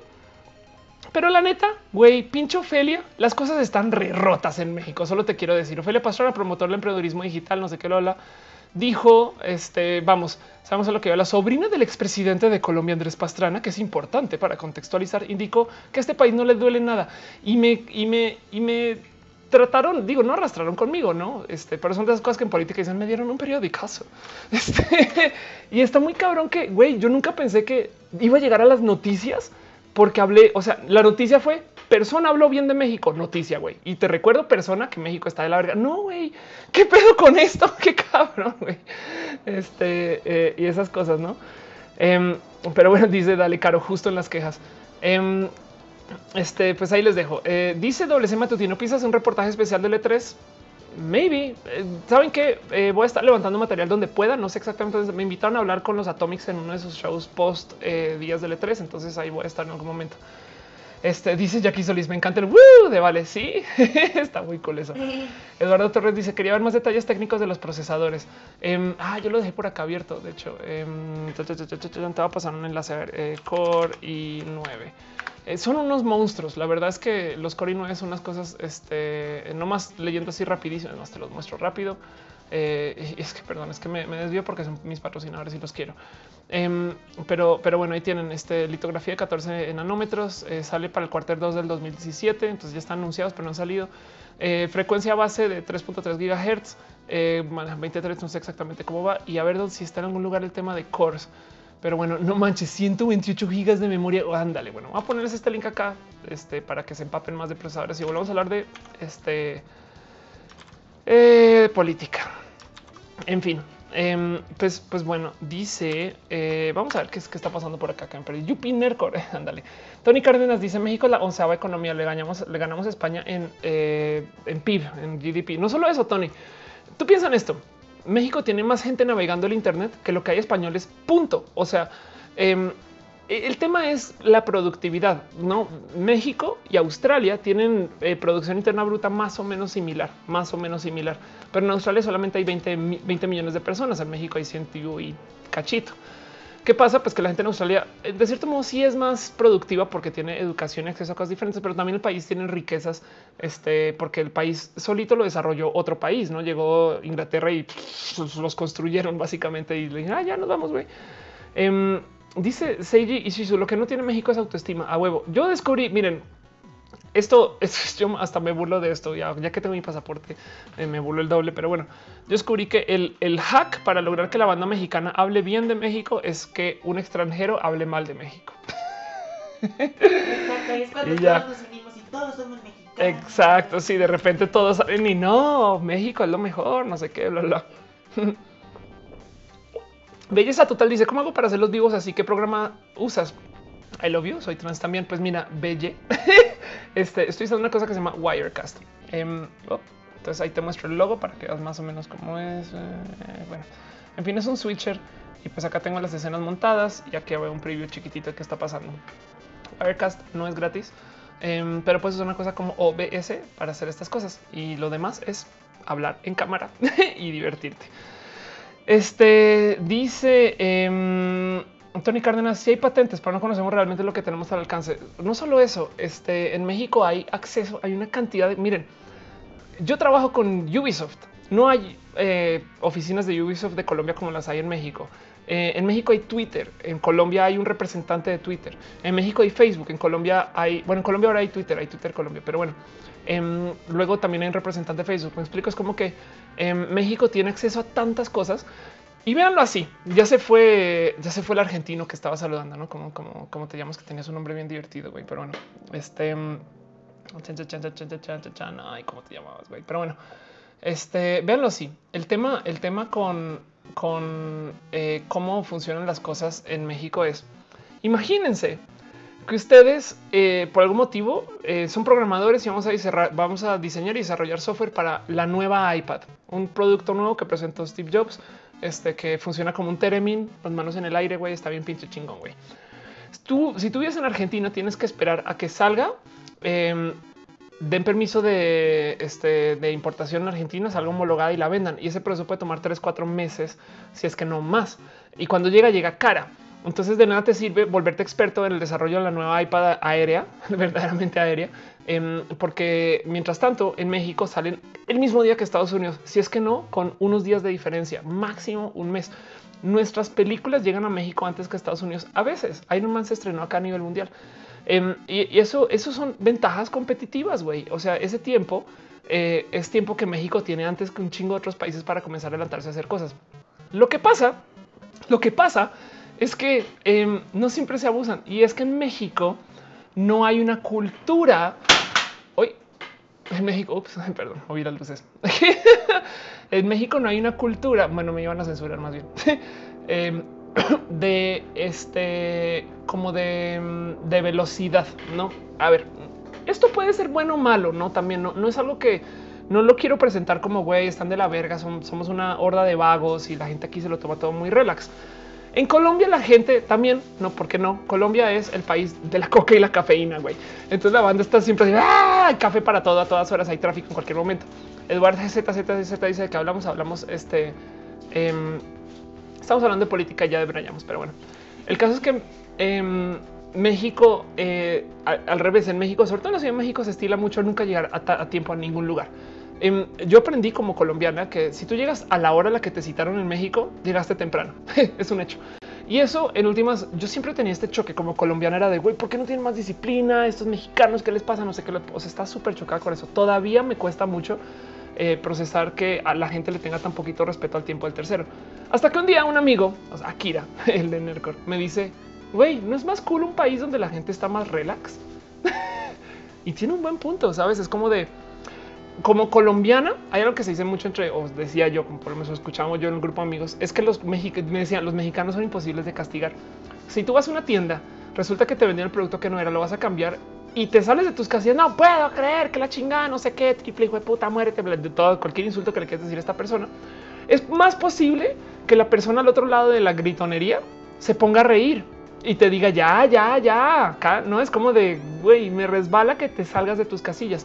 En Colombia la banda se toma las cosas un poco más en serio y estoy súper generalizando, evidentemente, sobre todo porque además mi visión, mi cosmovisión México-Colombia es así de chiquitita. Em, pero, pero, pero es como em, pasa mucho que tenemos acceso a tecnologías en México, em, pero la banda igual no salta a adoptarlas en chinga, güey. Eh, y, eso, eso no sé si sea bueno o malo. La verdad es que lo bueno es cuando México adopta, adopta chingón, güey. No es, es fin. Cuando yo llegué a México, eh, vivía en una zona que estaba donde están los corporativos de varias empresas de telecomunicaciones. Santa Fe. No es la zona más bonita de la ciudad, en mi opinión, ahorita, pero bueno, em, no, porque sea bonita o fea, sino es porque eh, es una zona retirada de la ciudad que no es parte de la comunidad. Pero bueno, el caso pide en Santa Fe y no había enlaces de fibra óptica en ese entonces. Estamos hablando del 2009, donde ya existía enlace de fibra, hasta en Colombia, de hecho. Em, entonces me saltaba mucho que, ¿cómo? ¿Qué chingados? ¿Qué pedo? No? Em, y, hay una analogía que justo, de hecho, creo que la dije en ese video del de, eh, Senado hace mucho tiempo, pero hay una analogía del caso donde em, cuando, cuando en México llegan las pelis se quedan en el cine mucho tiempo. En Colombia las pelis este, em, eh, filtran bastante más rápido. Si me recuerda, casi que una vez a la semana. Pero, pero, este, em, alguien me decía, güey, ¿cómo vas a quitar una película de un cine en México si sigue vendiendo? Entonces, ¿cómo va? ¿Por qué chingados vamos a adoptar todos fibra óptica si la banda sigue comprando DCL, güey? Es más, DCL del lento, ¿no? ¿Por qué chingados tenemos que impulsar el, uso de desarrollo en México va más lento? A lo mejor también porque hay mucha gente. Entonces, em, eso me saltaba mucho y de repente un día, no es broma, esto pasó como en, eh, güey, seis meses no pasaron una, no pasaron dos, pasaron como 10 hilos de fibra óptica por todo Santa Fe, güey, de cada proveedor. Entonces ahí sí también había pedos porque, güey, ¿por qué no pueden pasar cinco hilos y compartir? Porque México. Pero em, donde no sé, la gente no confía mucho en, nadie porque la palabra vale muy poquito culturalmente. Este, pero em, Igual aventaron tantos pinches hilos de Internet que eh, en chinga se multiplicó la velocidad por mil. México no usaba Facebook por mucho tiempo, cuando el resto de Latinoamérica ya había dejado todo y estaba en Facebook. Y de repente en dos años pasamos de tener como dos millones de perfiles en Facebook a como creo que veintitantos millones en ese entonces, 50 millones ahorita. O sea, cuando México adopta tecnologías, adopta chingón. Entonces, em, yo sé, eh, no, no, sé, no, me, no lo quiero decir a modo de queja, que en México la gente este, eh, se da su tiempo. Porque como, como decía, como dice Tony Cárdenas, a mi gusto esa informalidad y actitud relajada funciona como una especie de mecanismo de defensa proteccionista del país, que es verídico. Em, pero, pero justo eh, siento yo que también hay que darle valor a, güey, pues sí, la banda se lo hace cuando lo quiere hacer, ¿no? En vez de lo hace porque por ahí van las cosas, güey, ¿no? Es como que eh, hay algo, hay algo este, eh, ahí acerca de eh, como la cultura de la gente en México para, para, para mudarse a cosas nuevas. Dice Eduardo Torres, tenemos muchas cosas, no se sienten por ya tenerlas para comparar con otros países, puedes ver todo lo que se, todo lo que se tiene. Me tocó al estar en Europa, ándale, eso pasa. Eduardo Guerrero dice México es high class, un poco. En Frida Art dice en Walmart sí me cambian los productos de una. Pues sí, este es un ejemplo que usé en algún momento. Mira, por ejemplo, déjate de cambiar el producto. Eh, yo fui a un Apple Store, esto me pasó hace como ocho años, fui a un Apple Store, compré una laptop y me dieron una laptop diferente que la que yo había pedido y a la hora de pagar me cobraron más, ¿no? Porque es, es como, ¿sabes? Oye, vengo aquí por una este, MacBook Air y luego sale el güey con una MacBook Pro, la escanea, te la cobra y te dice, toma tu MacBook Pro. Y yo no, güey, yo dije Air. ¿sabes? Y de paso ya cobra, ah, es que ya le cobré, entonces no, pues ya no puedo retornar, ¿sabes? Y ese día tuve una pelea campal con, con la persona la tiene en su momento y me acuerdo que el güey se reía en mi cara, güey. Pero bueno, eso fue como parte de la cultura. La gente de Firewire, que para los que no lo conocen, vamos a, vamos hacer una visita a Firewire. Em, porque es que está muy cabrón que estos, estos websites ya no son conocidos en México. Bueno, en general es que la banda ya, eh, la banda no lee blogs. En mi época la gente leía bueno, esto es Firewire, que es el blog de tecnología más leído en español. Em, la gente de, Firewire se demoró un chingo para instalarse en México. Mm. Ellos, este, mm, ellos, eh, perdón, eh, me di un, un, break Peñafiel. Este, ellos, em, cuando, cuando llegaron a México por primera vez, tuvieron un chingo de problemas para instalar oficinas. Y me acuerdo que me decían las personas de Fire, güey, tenemos amigos que fueron a China y les quedó más fácil abrir empresa que en México.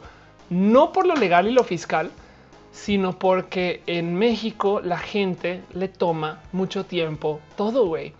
Y está muy chistoso. Yo, yo, tengo este chiste y digo que en México, en la cultura mexicana, en la idiosincrasia mexicana, los proyectos no se cancelan, sino se demoran. No todo lo que tú quieres hacer va a salir solamente que no en los tiempos en los que necesitas que salga. Entonces la banda emprendedora realmente no está emprendiendo. Bueno, hay banda emprendedora que está haciendo que tiene ideas muy tontas y este, y pues ni modo, no? Eso es como eh, no sé si alguno de ustedes conoció alguna vez esta red social mexicana que se llama iWix, este que tuvo, que tuvo más presencia este eh, relacionista que lo que tuvo presencia. Este bueno, en fin, eh, porque además abrieron el sitio fue en 2011 y alguien lo hackeó el día del lanzamiento, pero bueno. Em, hay gente que tiene ideas muy, muy, muy, muy tontas. Pero los emprendimientos en México son más bien como una pequeñita carrera de, de, este, de aguante, güey. Es, es, un tema de cuánto logras tú mantenerte andando sin varo eh, para que las cosas vayan funcionando, para luego dar la vuelta. Me explico. E, e, esa es mi opinión de lo que es emprender acá. Dice Alice, Soresi, solo las películas en Argentina también llegan al mismo tiempo que en Estados Unidos, incluso como aquí renuevan la cartelera los jueves, hay un día para renovar la cartelera y en Estados Unidos los viernes, muchas veces estrenan un día antes en Argentina, ándale. Eh, dale, Caro, dice Pabs, eh, tratemos de mantener el respeto al chat. Gracias, Caro, tiene el martillo. Este, y agradezco mucho. Y sí, la idea es discutir, dialogar. Eh, prometo, luego algún día haremos un show donde nos vamos a trolear. Quizás es lo que venga con Nercor. Voy a volver a decir la palabra mágica. Creo que este jueves tenemos, bueno, en fin, denle, díganle cosas. saluden a Kira a ver qué dice. Él es el que dice y decide.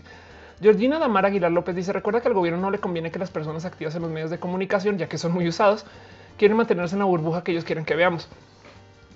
Cuando llegué a México, em, mi colección de casa eh, una, conexión, creo que era de, de 2 megabits, si mal no recuerdo. Y para hacer Nercore en HD en ese entonces, un show de tecnología que se hacía que se transmitía tal cual este ahorita, pero bueno, en ese entonces Nercore. Em, yo, eh, bueno, resulta que había una línea privada para amigos de la familia Slim, no es broma, em, que estaba en una línea de pruebas, la verdad, para probar como algo bastante más rápido. Y los directivos de Telmex en ese entonces me dijeron, nadie en México necesita conexiones así de rápidas como ustedes o como lo que ustedes quieren. Pero los pinches nerdos, güey, que son 10, son los que más se quejan, güey. y tienen un punto, es como de eh, hasta dónde llegas tú el momento de, o sea, este, la banda en últimas, si le das muy poquito, la gente te lo acepta. Juan Luis Guerrero dice: ¿Cuándo está el video con qué fish TV? Lo más probable es que hoy o mañana. Eh, depende. Dice Flox, te ves medio calva. Sí, yo sé. Eh, tuve abuso, de este em, de, jalar pelitos, güey. Pero bueno, em, dice JGRC, ¿qué pasó con hipertextual? You know what I mean. Uh, fue vendido hipertextual, entonces ahora cambió totalmente y tiene como un airecito muy este, periodístico. Dice Arite RM, es una carrera de resistencia. Gracias. Dice Fernando Rosales, perdón, entonces lo pregunto, pero of course, ¿harías colaboración con Pepiteo de nuevo de Coquefish? A huevo lo haría. Yo, a ver, la historia, acompáñeme a, a ver esta triste historia. Yo colaboré con Pepiteo hace mucho tiempo. A ver, Ofelia Pastrana las trans, Pepe y Teo. De paso, Pepito no, no iban a ganar un Millennial Award en los Miau. Este, bueno, en el caso yo colaboré con ellos. Este, a ver ¿qué, de qué fecha es esto. Esto tiene fecha de septiembre 7 del 2014. Güey, no manches, ok, ya tiene un tiempo. Y fue un video bien pinche raro de hacer. De hecho, se grabó bien en el sillón rojo de Nercor, que es el que está aquí atrás mío, aunque ahorita está en modo, en modalidad este, en modalidad sillón eh, de equipo de visita, porque mm, ahí está, porque está color azul. Ole, tú, ¿por qué no cambias? Ya estás. Ok. Em, pero eh, eso fue justo ¿no? en el 2014 y mm, desde entonces ha sido re difícil conseguir que me den espacio otra vez. Yo creo que tiene que ver con que yo no los he invitado aquí.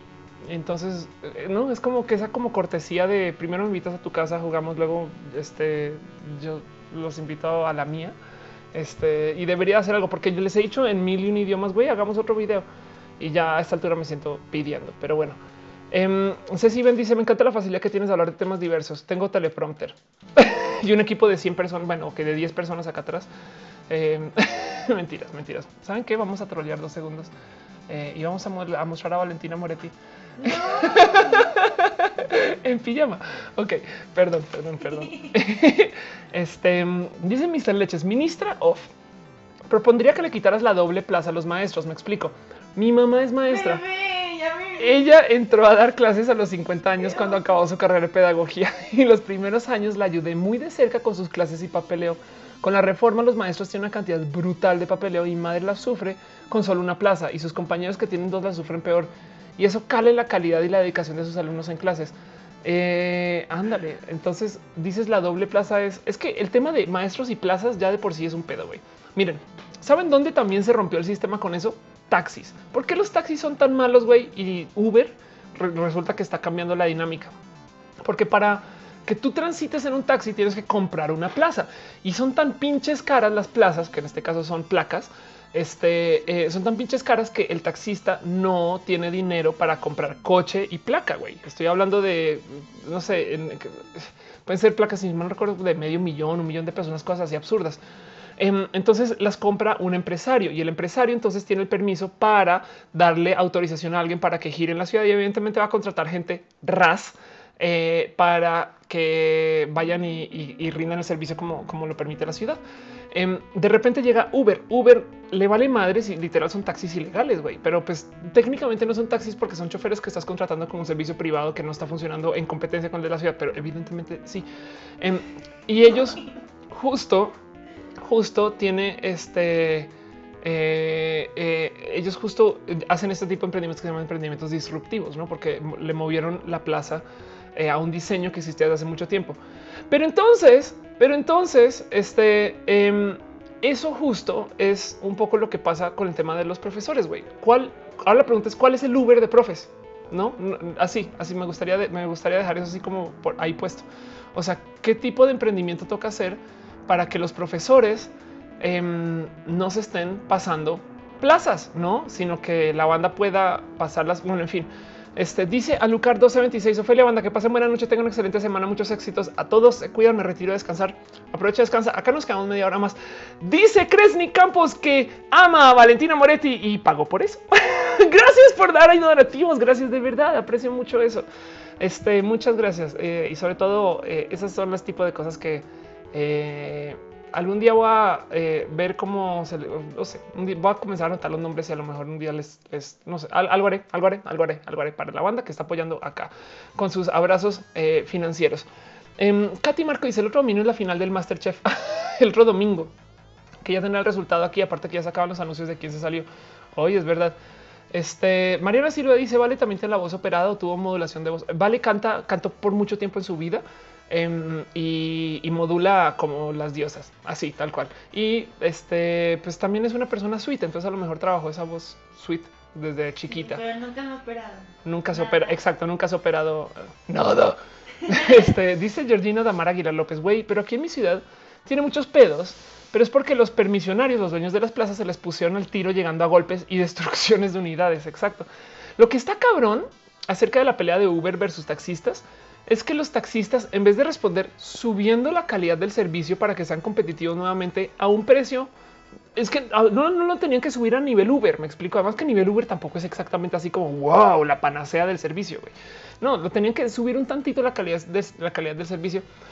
Eh, en vez de responder con eso, este decidieron ir a, mentar madres y golpear gente. Es wow, qué locura, güey. Qué tipo de, pues claro, pues quién acaba este, enredado en el, rubro de taxis un chingo de banda que no tiene educación, güey. Eh, y eso es algo que vale la pena considerar. Dice Fernando Salinas, Ophelia, te amo.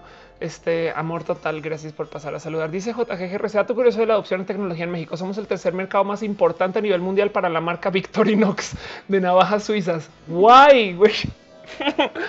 ¿Será que tiene que ver algo con eh, algo militar? Dice Dejemos Wait. Easy Taxi me manda un super servicio. Uber últimamente. Ah, no, pero no comprarían Victorinox. no, no, no, la no, dice Valentina que si es por la delincuencia y no, no comprarían Victorinox, exacto. Este, igual y roban. Bueno, en fin, dice de Hemon. Easy Taxi me da un super servicio. Uber últimamente me anda cobrando más y ya los cambia la Netflix. Em, de hecho, a mí la gente bonita de Cabify me invitó a probar su servicio. Voy a estar usándolos mucho y está bonito porque es como era Uber antes. Em, los taxistas eh, eh, siguen dando el servicio. Uber cambió Uber le abrió la puerta a muchos choferes em, y, pues de repente pues, no tuvieron tanto control de sobre la calidad nueva de lo que está llegando. Pero bueno, eh, Fernando Rosales dice: Tú y Val son roomies. No, Val es mi novia. Y allá es que, es que claro, ahora la luz está apagada, pero ahí, hay donde señalo con el stylus. Eso es su depa. Este, ella vive en el departamento de enfrente, en el mismo edificio. Entonces eh, somos como roomies virtuales. Algo así. Hizo Mar Jiménez, deseame suerte. Mañana me va a ver a Cruz hacer un trabajo de universidad sobre ecotoxicología, güey. Qué chingón, ¿qué vas a hacer? Qué bonito trabajar con ecotoxicología. Este dice a Brisay, no es que les falte educación, no cuentan con sí mismo. Tienes toda la razón, porque hay banda que sí está muy preparada y aún así está manejando un taxi X o Y motivo. Em, y, y es que igual trabajar en la calle, güey, debe ser tan desgastante. Te debe de comer el alma estar en el tráfico todo el día. Este eh, dice eh, Gojira Y si Taxi abandonó Costa Rica porque el ambiente no fue lo esperado. Ándale. Eh, Fernando Rosales dijo: Hola Suri, te invito a un capítulo de Dica así. Yo creo que ojalá, ojalá. Em, Suri es parte de team youtubers, de estos youtubers que es, eh, a ver, es una persona bien pinche cool, Suri pero como que yo no, no, a ver si, si capaz si la cagué y tomé mal la medida de carácter, pero siento yo que no hubo clic. Este, en cuanto al tipo de cosas que podemos hacer. Suri es la roomie de Joss y Joss Top es súper difícil para un chingo de cosas. Es una persona que ha hecho un chingo de cosas en YouTube y lleva mucho tiempo en YouTube, pero para mí, de las veces que la he visto en público, ha sido literal súper complejo. Entonces digo, yo sé que Suri no es. Em, pero siento yo que me va a costar un chingo volver a tener otro acercamiento con Suri para hacer cosas. Capaz y no, eh, ah, pero por ahora yo siento que puede que no vuelva a aparecer por allá por mucho tiempo. Vamos a ver qué pasa después de que sale el video. Este Shingo Chávez dice que genial que se parejas. Pues sí, lo sospeché el envío pasado cuando dijiste que tu novia era DJ. Claro, no solo DJ, es, este, es una DJ bien pinche cool. Este ahorita les muestro cosas. Este dice Daniel Niño Hola, de el nuevo en Nuevo León presentamos un examen para obtener la plaza. La nueva reforma educativa hace que todos los estados también presenten, aunque es más laboral que realmente reestructura de la educación. Jorge Masi dice: ¿Y si taxi es más caro? Mucho más caro. Yo creo que eso va por tramos, no?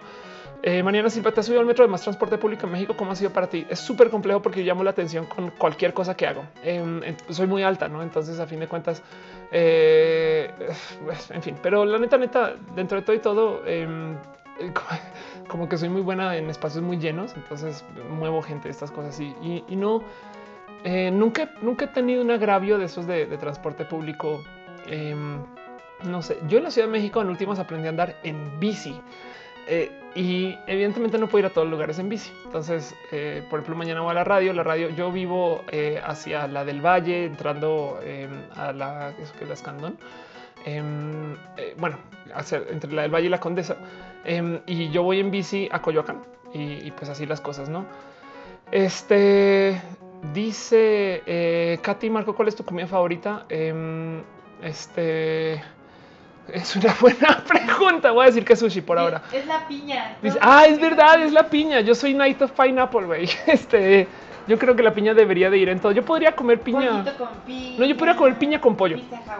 Yo podría comer piña con pizza.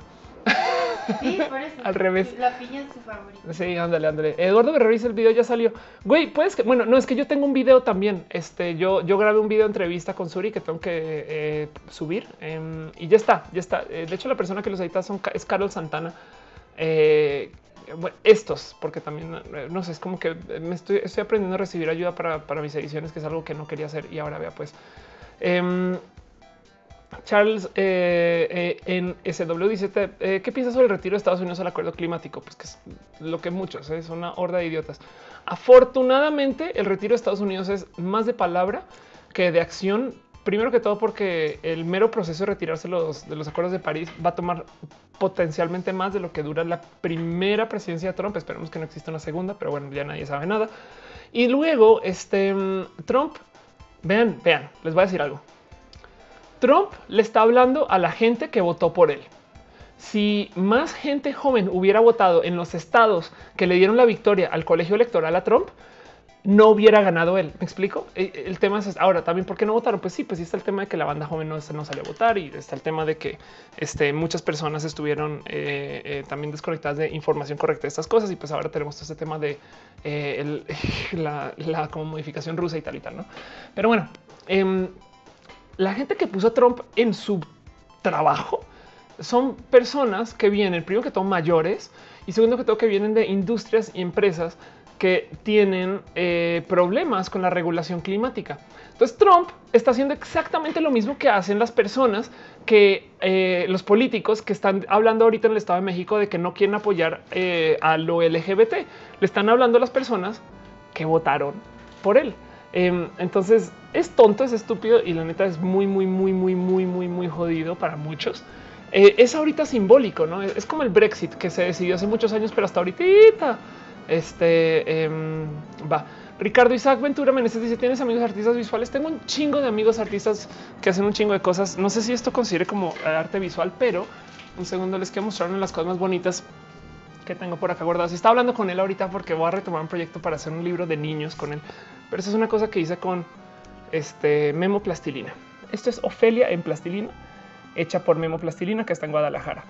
Em, él ilustra libros para niños chiquitos y, Memo, este, a ver dónde estás, dónde estás, dónde estás, dónde estás, dónde estás, dónde estás, dónde estás. Es que estoy buscando entre mis libros. Em, Memo, eh, pues yo no sé si es ese tipo de artista visual y más. De resto, pues tengo amigos que hacen impro, que es teatro. en fin, eh, Iret González dice: ¿Cuál es el Twitter de Vale? Es eh, V Moretti con dos T's, dos I. Anita Pérez dice: La otra vez estoy caminando por la calle y no puedo gritarte porque quería una foto contigo. Estás leche. Gracias. Em, ¿Sabes qué? Dime, yo a mí me digo, a veces voy caminando en chinga porque voy tarde por una reunión, pero si no, tuiteame. Yo cuando camino soy, más que por diva porque Eh, no sé si es un mecanismo, no sé qué es, pero yo camino viendo a dónde voy, ¿no? En bici soy bully, literal, a veces tumbo gente y cosas así. Este, como si tuviera lentes inmensos y siempre tengo audífonos cuando estoy caminando porque me encanta escuchar música para caminar y llevar el ritmo sobre eso. Em, entonces es más probable que vea el teléfono diciendo estoy detrás tuyo, ven y nos saludamos a que te vea a ti. Eh, si de repente a veces una vez me acuerdo que me quité los audífonos, escuché Ofelia y de repente como que seguí caminando al, final de la cuadra y dije, güey, me hablaron a mí, no manches, volteo a ver y ya nadie, ¿no? Entonces me sentí como, como estas mamás que escuchan el llamar de sus niños y el niño no está. y estas cosas. Este dice Abrisair, ¿se puede sobrevivir del arte en la mayoría de casos? En la mayoría de casos, no. Eso, eso es algo que, o sea, pero, ojo, porque es de la palabra mayoría. Em, ahora, vivir del arte no es ganarse la lotería. O sea, claro que es una chamba y, mientras más estés dispuesto a abrirle eh, la llave a lo comercial, más fácil te va a quedar. ¿Qué es un artista comercial? Un creativo de agencia, ¿no? Que está haciendo, en vez de estar haciendo un mural muy chingón, está diseñando una campaña que hace murales para escribe, ¿no? Ese tipo de cosas. Just Pupa pregunta, si quisiera trabajar en el extranjero, ¿qué me recomendarías estudiar? Oye, es una pregunta muy difícil. Más bien, este, a ver, evidentemente lo que sí es que no te recomendaría estudiar nada que esté atado al sistema local mexicano. Entiéndase, eh, no estudies leyes, no, porque serías abogada este, para la ley mexicana. Eh, no estudies medicina, em, aunque te podrías, podrías viajar un chingo como medicina y puedes un chingo de cosas, pero porque no te darían permiso para ejercer en otro país porque no tienes educación local de cómo funcionan los sistemas en cada lugar.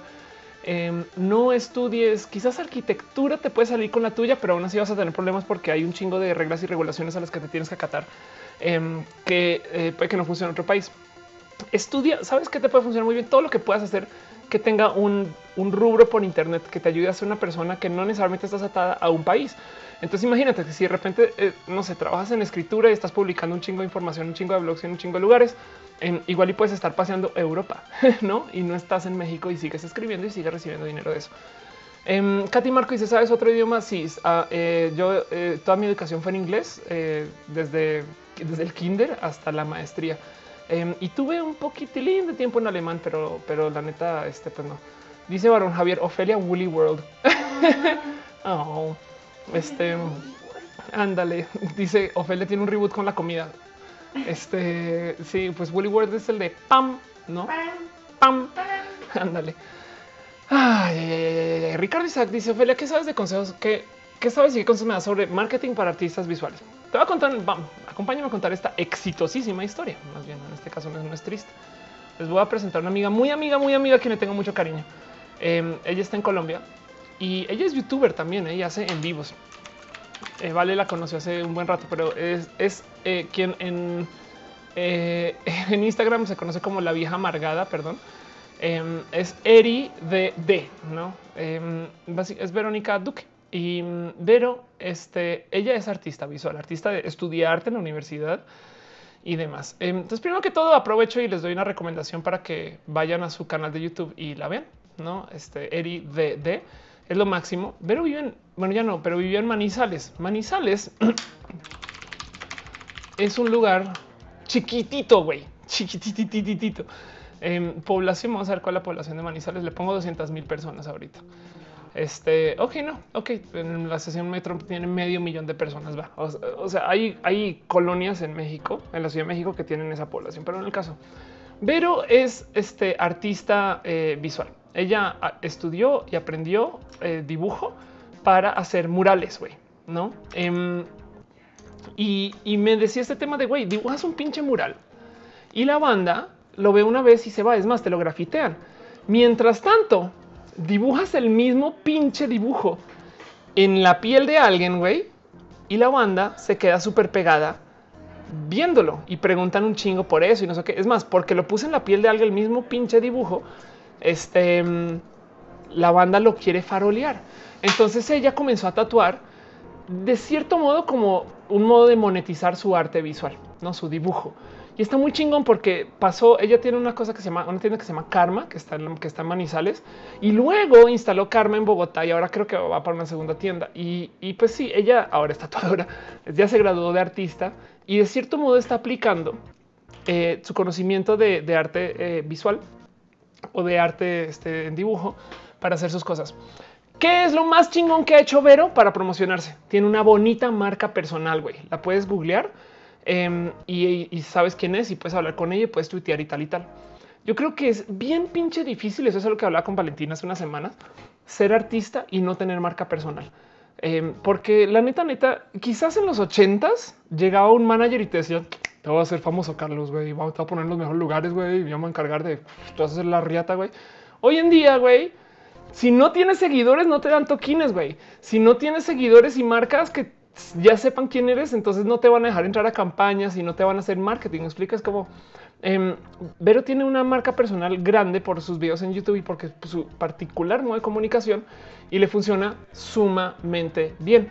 Este, entonces eh, eh, recomiendo como artista visual que trabajes un poquito la marca personal, que implica que tienes que pensar en un poquito del tren del mami con tu trabajo. ¿Por qué dibujo, güey? Porque estoy cambiando, no sé qué la chingada, no sé qué todas estas cosas, ¿sabes?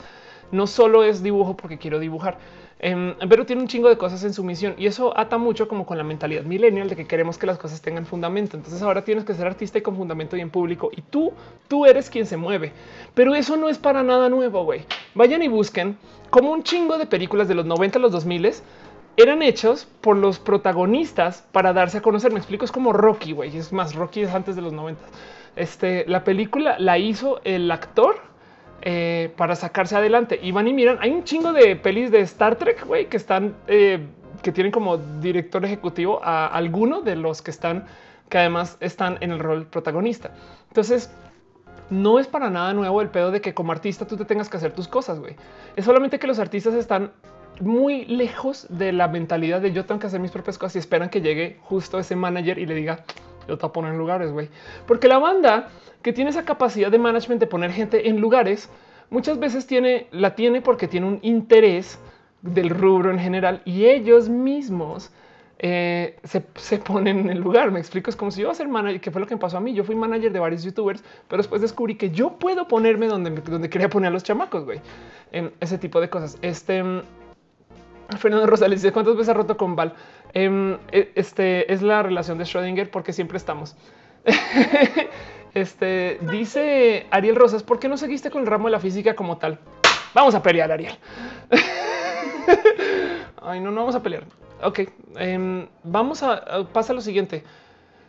Es que sabes que me sacaste una frustración que tengo y que debería de haber trabajado hoy y M aquí 11:38 pm no la trabajé y más bien jugué Overwatch. Eh, yo no, yo, ok, ok. A ver, sabes qué? Vamos, dame un break como el, como el comercial, güey. Un segundo. El tema es el siguiente. Yo me gradué de física cuando vivía en Estados Unidos. Graduarse de física básicamente es no tener un grado. Es como graduarse de medicina. Tienes que hacer una especialización para que te dejen tocar una persona y sepas cosas. Graduarte de físico máximo puedes trabajar como asistente de laboratorio de alguien. Em, y este, oh, tenemos gatos. Em, entonces yo decidí en algún momento, eh, perdón, aquí estás. Yo decidí en algún momento cambiar em, mi como este camino de vida hacia algo que sea más fácil de contratar. entonces, por eso es que dije voy a hacer una maestría. Cuando yo vivía en Estados Unidos, no tenía una visa para quedarme en Estados Unidos y me confesó alguien que puedes, puedes conseguir visas de trabajo más fácilmente si tienes una maestría. Ese fue el motivo detrás del por qué yo busqué una maestría por este tonto que suene güey y light. Y en ese entonces esa era mi, esa era mi visión de las cosas. Pero el caso es que em, justo ven, para acá. Uy. Oh, andale gato. Pero el caso es que justo este cuando cuando comienzo a estudiar, yo digo, bueno, voy a buscar algo que me sea más fácil para poder conseguir la visa. Y por eso es que comencé a estudiar economía. Ahora, hay una historia por ahí muy enredada que no he querido contar mucho en la vida y es que yo tuve chance de ir a estudiar otra cosa eh, eh, en una muy gran escuela, pero bueno, algún día contaré eso. Em, por ahora el tema es no fui, me quedé y estudié econometría porque justo eh, eso era lo que me iba a dar algo más de contratabilidad, por así decir. Nunca pensé en mi vida que yo iba a trabajar de mí. Yo pensaba que, güey, si vas a pedir chamba, pues en economía va a ser más fácil que con física. Entonces, bueno, pasó todo este mierdero y ahora estoy atrapada en, güey, si sabes de física, te interesa un chingo, ¿por qué no haces una serie? Entonces comencé Canvas, porque quería hacer comunicación. Y Canva se volvió mi canal más jodido y difícil de mantener. Lo quiero, lo amo, son mis contenidos favoritos. Tengo así mi lista de borradores para cosas de Canvas. Este pues son cosas de mis deberes, así como se está haciendo, pero estructurado, bien presentados. Pero toma tanto tiempo editar que me, no lo he hecho. No literal, no es disidia, es este, es un caso de güey, tienes que seguir publicando y si te dedicas a hacer Canvas vas a publicar una vez cada dos o tres semanas y vas a, no sé, no estoy tan enamorada con eso. Este año decidí que quiero eh, retomar ese, esa ala de comunicación de ciencias, que por eso viene la explicatriz. La explicatriz existe porque, bueno, el nombre me lo dio una amiga, este Andrea Odessa, pero fue platicado con Enrique Ganem, el explicador, em, para, para acomodar un güey. Alguien debería hacer este tipo de explicación de ciencias.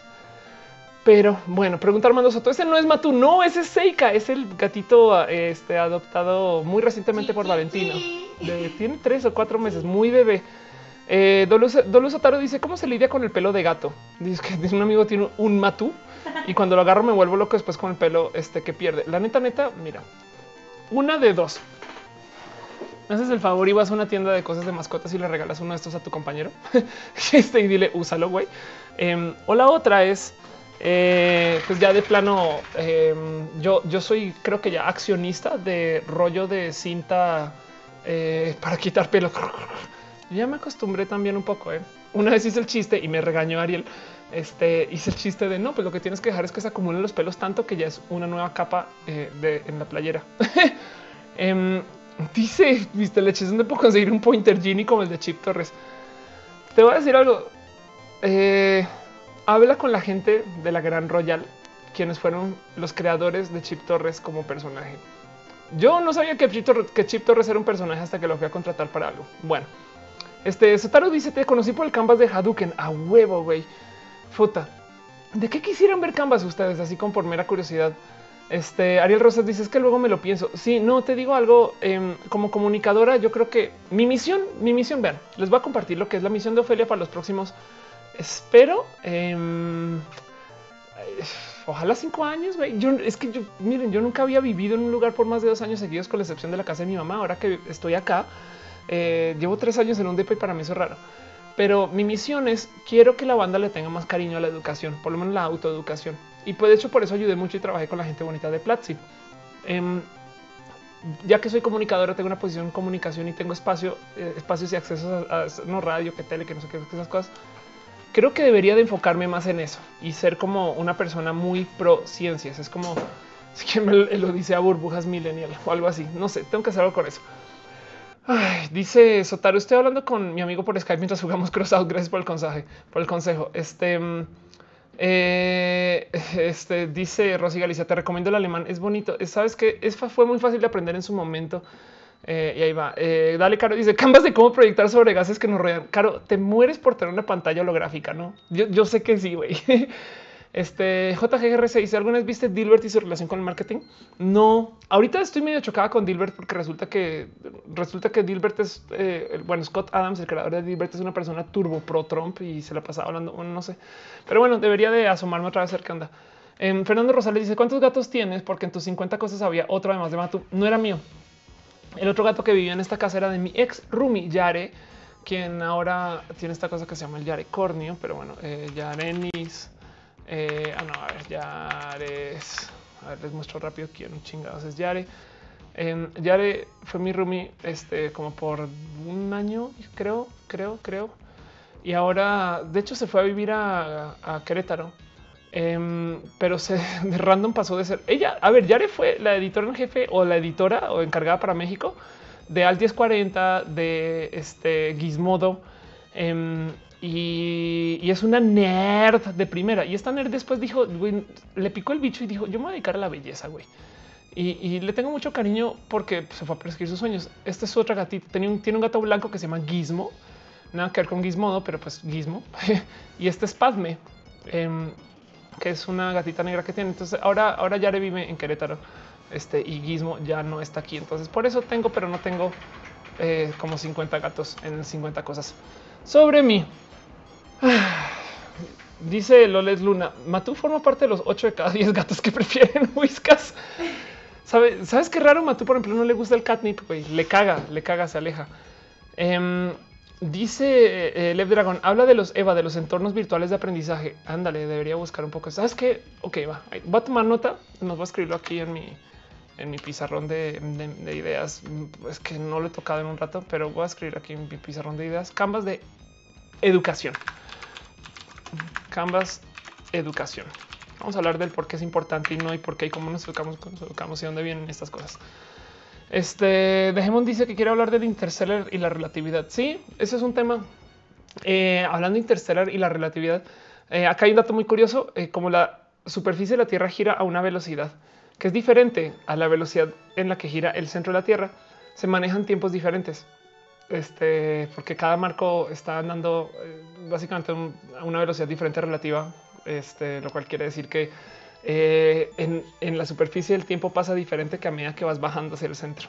Pero bueno, Cody 314 dice: Si fueras a dar clases en la UNAM, ¿cuál darías? Me gustaría dar algo que tenga que ver con ciencias.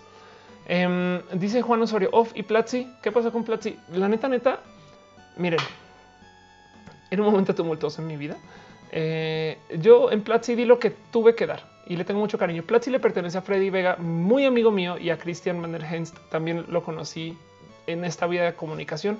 Están haciendo cosas súper chingonas. Les tengo tanto cariño a Platzi. Ahorita me gustaría pensar que tengo, eh, no es mal viaje, pero tengo como un poquito como aprensión por cosas que están solamente en mi cabeza y, ya.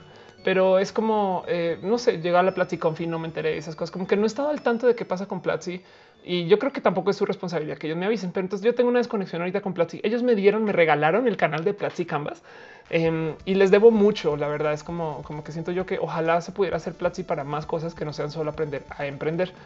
Este JGGRC dice Cosmos con Ofelia Pastrana. Güey, yo daría la vida por eh, ser una comunicadora, este tipo eh, Neil deGrasse em, o tipo cualquier comunicador este, de estos que toda la banda ubica en chinga. No es en fin. Este Iris González dice eh, recientemente vi truncada mi oportunidad de entrar a estudiar a distancia ingeniería en desarrollo de software a la par que comunicación. ¿Realmente es necesario estudiarlo en una uni? No, no, de hecho, no, para nada.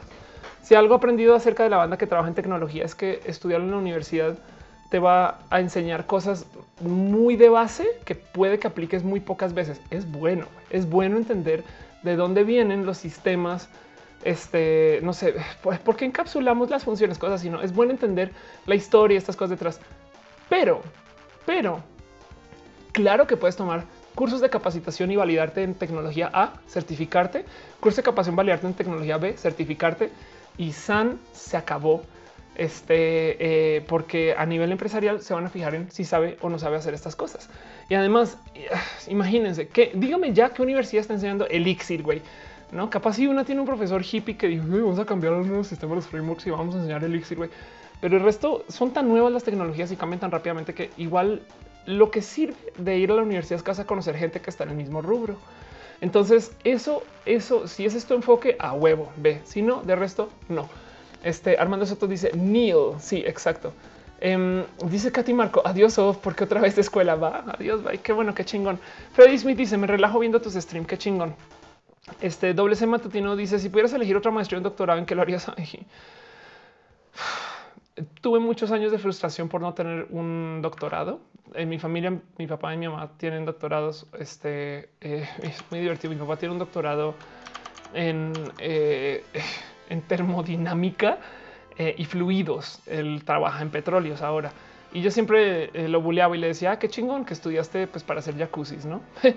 Em, entonces, la neta, neta, yo creo, me costó mucho soltar y decir, no necesitas un doctorado solo por hacer un doctorado.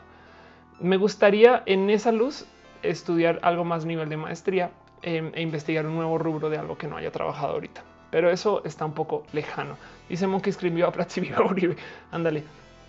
Dice Rosy Galicia, hay buenas cosas en ingeniería en Alemania. No solo eso, hay una cultura laboral eh, absurdamente bonita en Alemania. Si esa es tu tirada, ¿eh? porque si tú quieres ir este, eh, hacer como eh, cosas más como de corte eh, el gozo sudaca en Alemania puede que no la pases también porque la gente es muy así. Este mm, Cody 314 dice mi profesor de cálculo tiene postdoctorado y nadie lo entiende. Ay, pobrecito. No sabe lo difícil que es tener un postdoctorado, güey.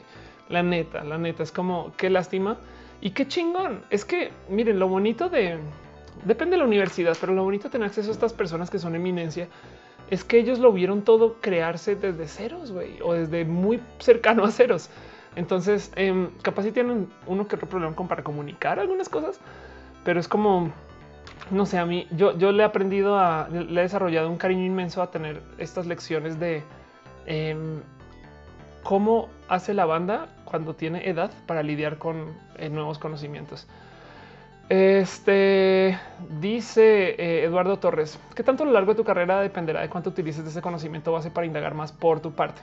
Ojo, ojo, todo el mundo se queja y es un chiste inmenso de oh, yo no sé cuándo en mi carrera voy a usar la ecuación cuadrática. Güey, no, mm, mm, yo es que pues, esas cosas, claro, güey, a huevo, no, si no, es más, si no trabajas con nada de estadística, capaz no tienes que hacer una sola regresión, güey, ya se acabó, pero igual lo hiciste dos años.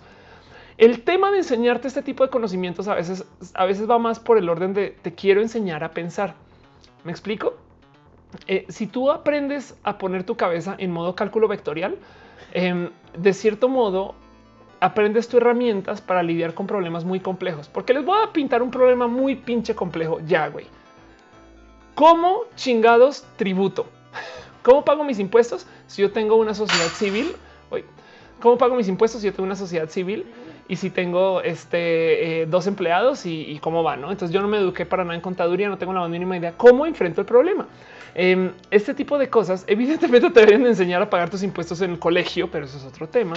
Em, más bien, eh, el caso es cuando tú desarrollas tolerancia para la frustración, que eso es algo que definitivamente, sobre todo cuando aprendes cálculo vectorial, em, desarrollas métodos para enfrentarte con cosas en la vida. Eso es uno, pero ese conocimiento nunca queda catalogado en cosas que yo aprendí en la universidad. güey. Y la otra cosa que tampoco queda catalogado en cosas que yo aprendí en la universidad es Carlos, el hijo de no sé quién, empresario de tal y dónde. Luis, el hermano de no sé qué, no sé, dónde tales ideas. Este Carolina, la hermana de no sé quién, que esto es aquello. No es esa es otra cosa que también encaja en el conocimiento universitario, pero que la banda lo ignora.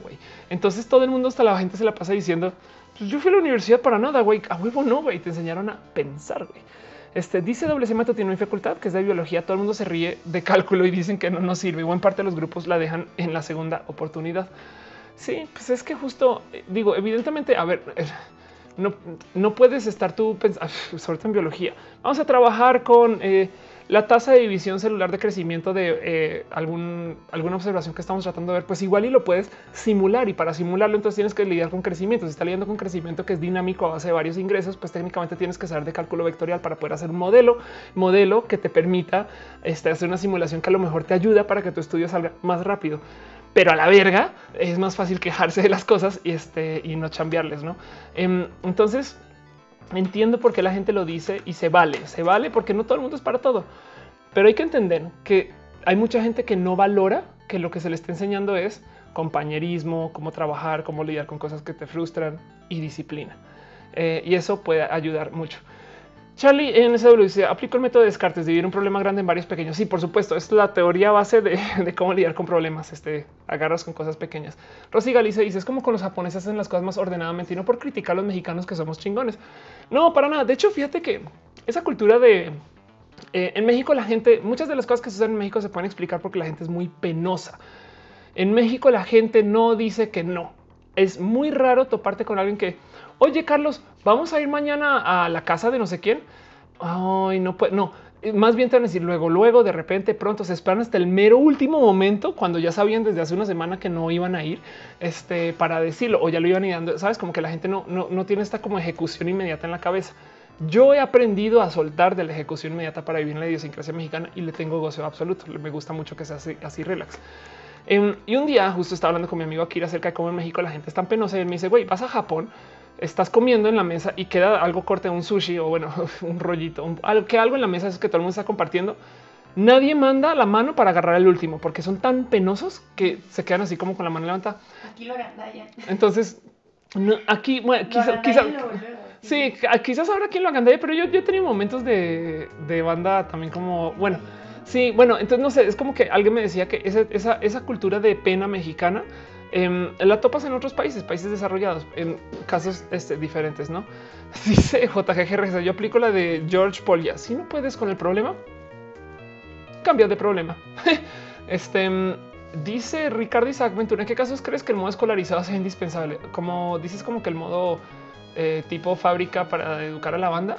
Yo creo que hay conocimientos base que hay que sacar. No es como no podemos pensar que la gente se va a autoeducar en programación si no se le enseña aritmética básica.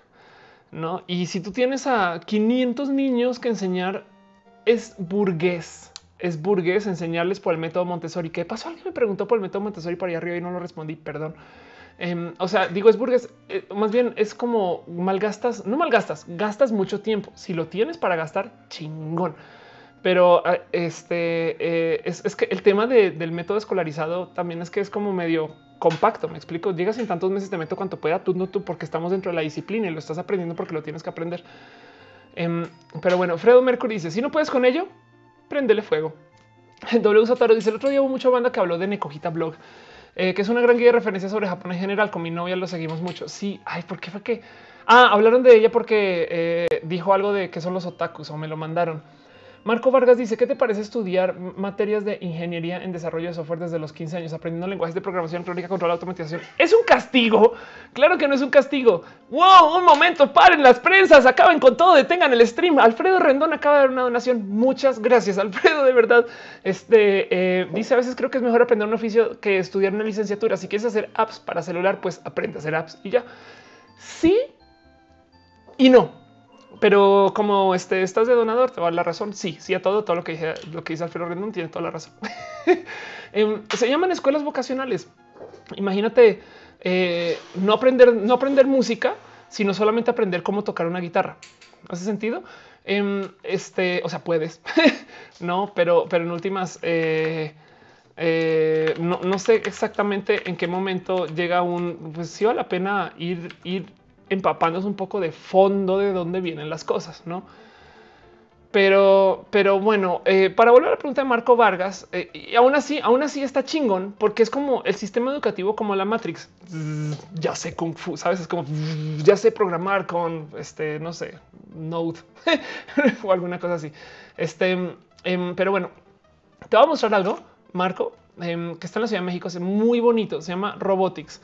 Es una escuela, es más, a ver si aparece con video rapidín. Es una escuela para, de robótica para niños, güey. Y es re chingona. La, misión, la como, como visión de ellos, más bien, es que la banda, o sea, imagínense, para que un niño aprenda de robótica, tiene que pasar por escuela, prepa, este, si acaso ñoño tiene que ser ñoño trónico para que luego le suelten un robot en su tercer semestre de ingeniería, güey. Y hay un chingo de robots que puedes comprar y usar este, por tu propia cuenta. Em, y, pues qué pedo, ¿no? Entonces no, no puedes aprender tu robótica no bajo tu propia mano. Y de hecho no son los únicos. Le tengo mucho cariño porque eh, Roberto San Martán, que es la persona detrás de Microbotics, em, fue al Singularity University y presentó un TED conmigo. Pero esto me lo regalaron una vez en Colombia y les muestro. Y lo tengo guardado hace rato. ¿eh? Este es el Inobot. Robots que educan. Buena prueba tu imaginación y que nada te detenga, ¿no? Es un kit entero de robótica para niños, güey.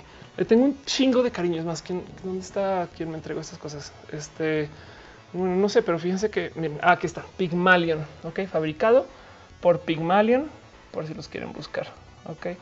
La URL es con y pygmalionrobotics.com. Vamos a ir a esa página a ver qué onda. Ellos, a mí me decía Roberto San Martán, güey. Ah, qué de paso. ¿Quién es Roberto San Martán? Eh, pienso en robot.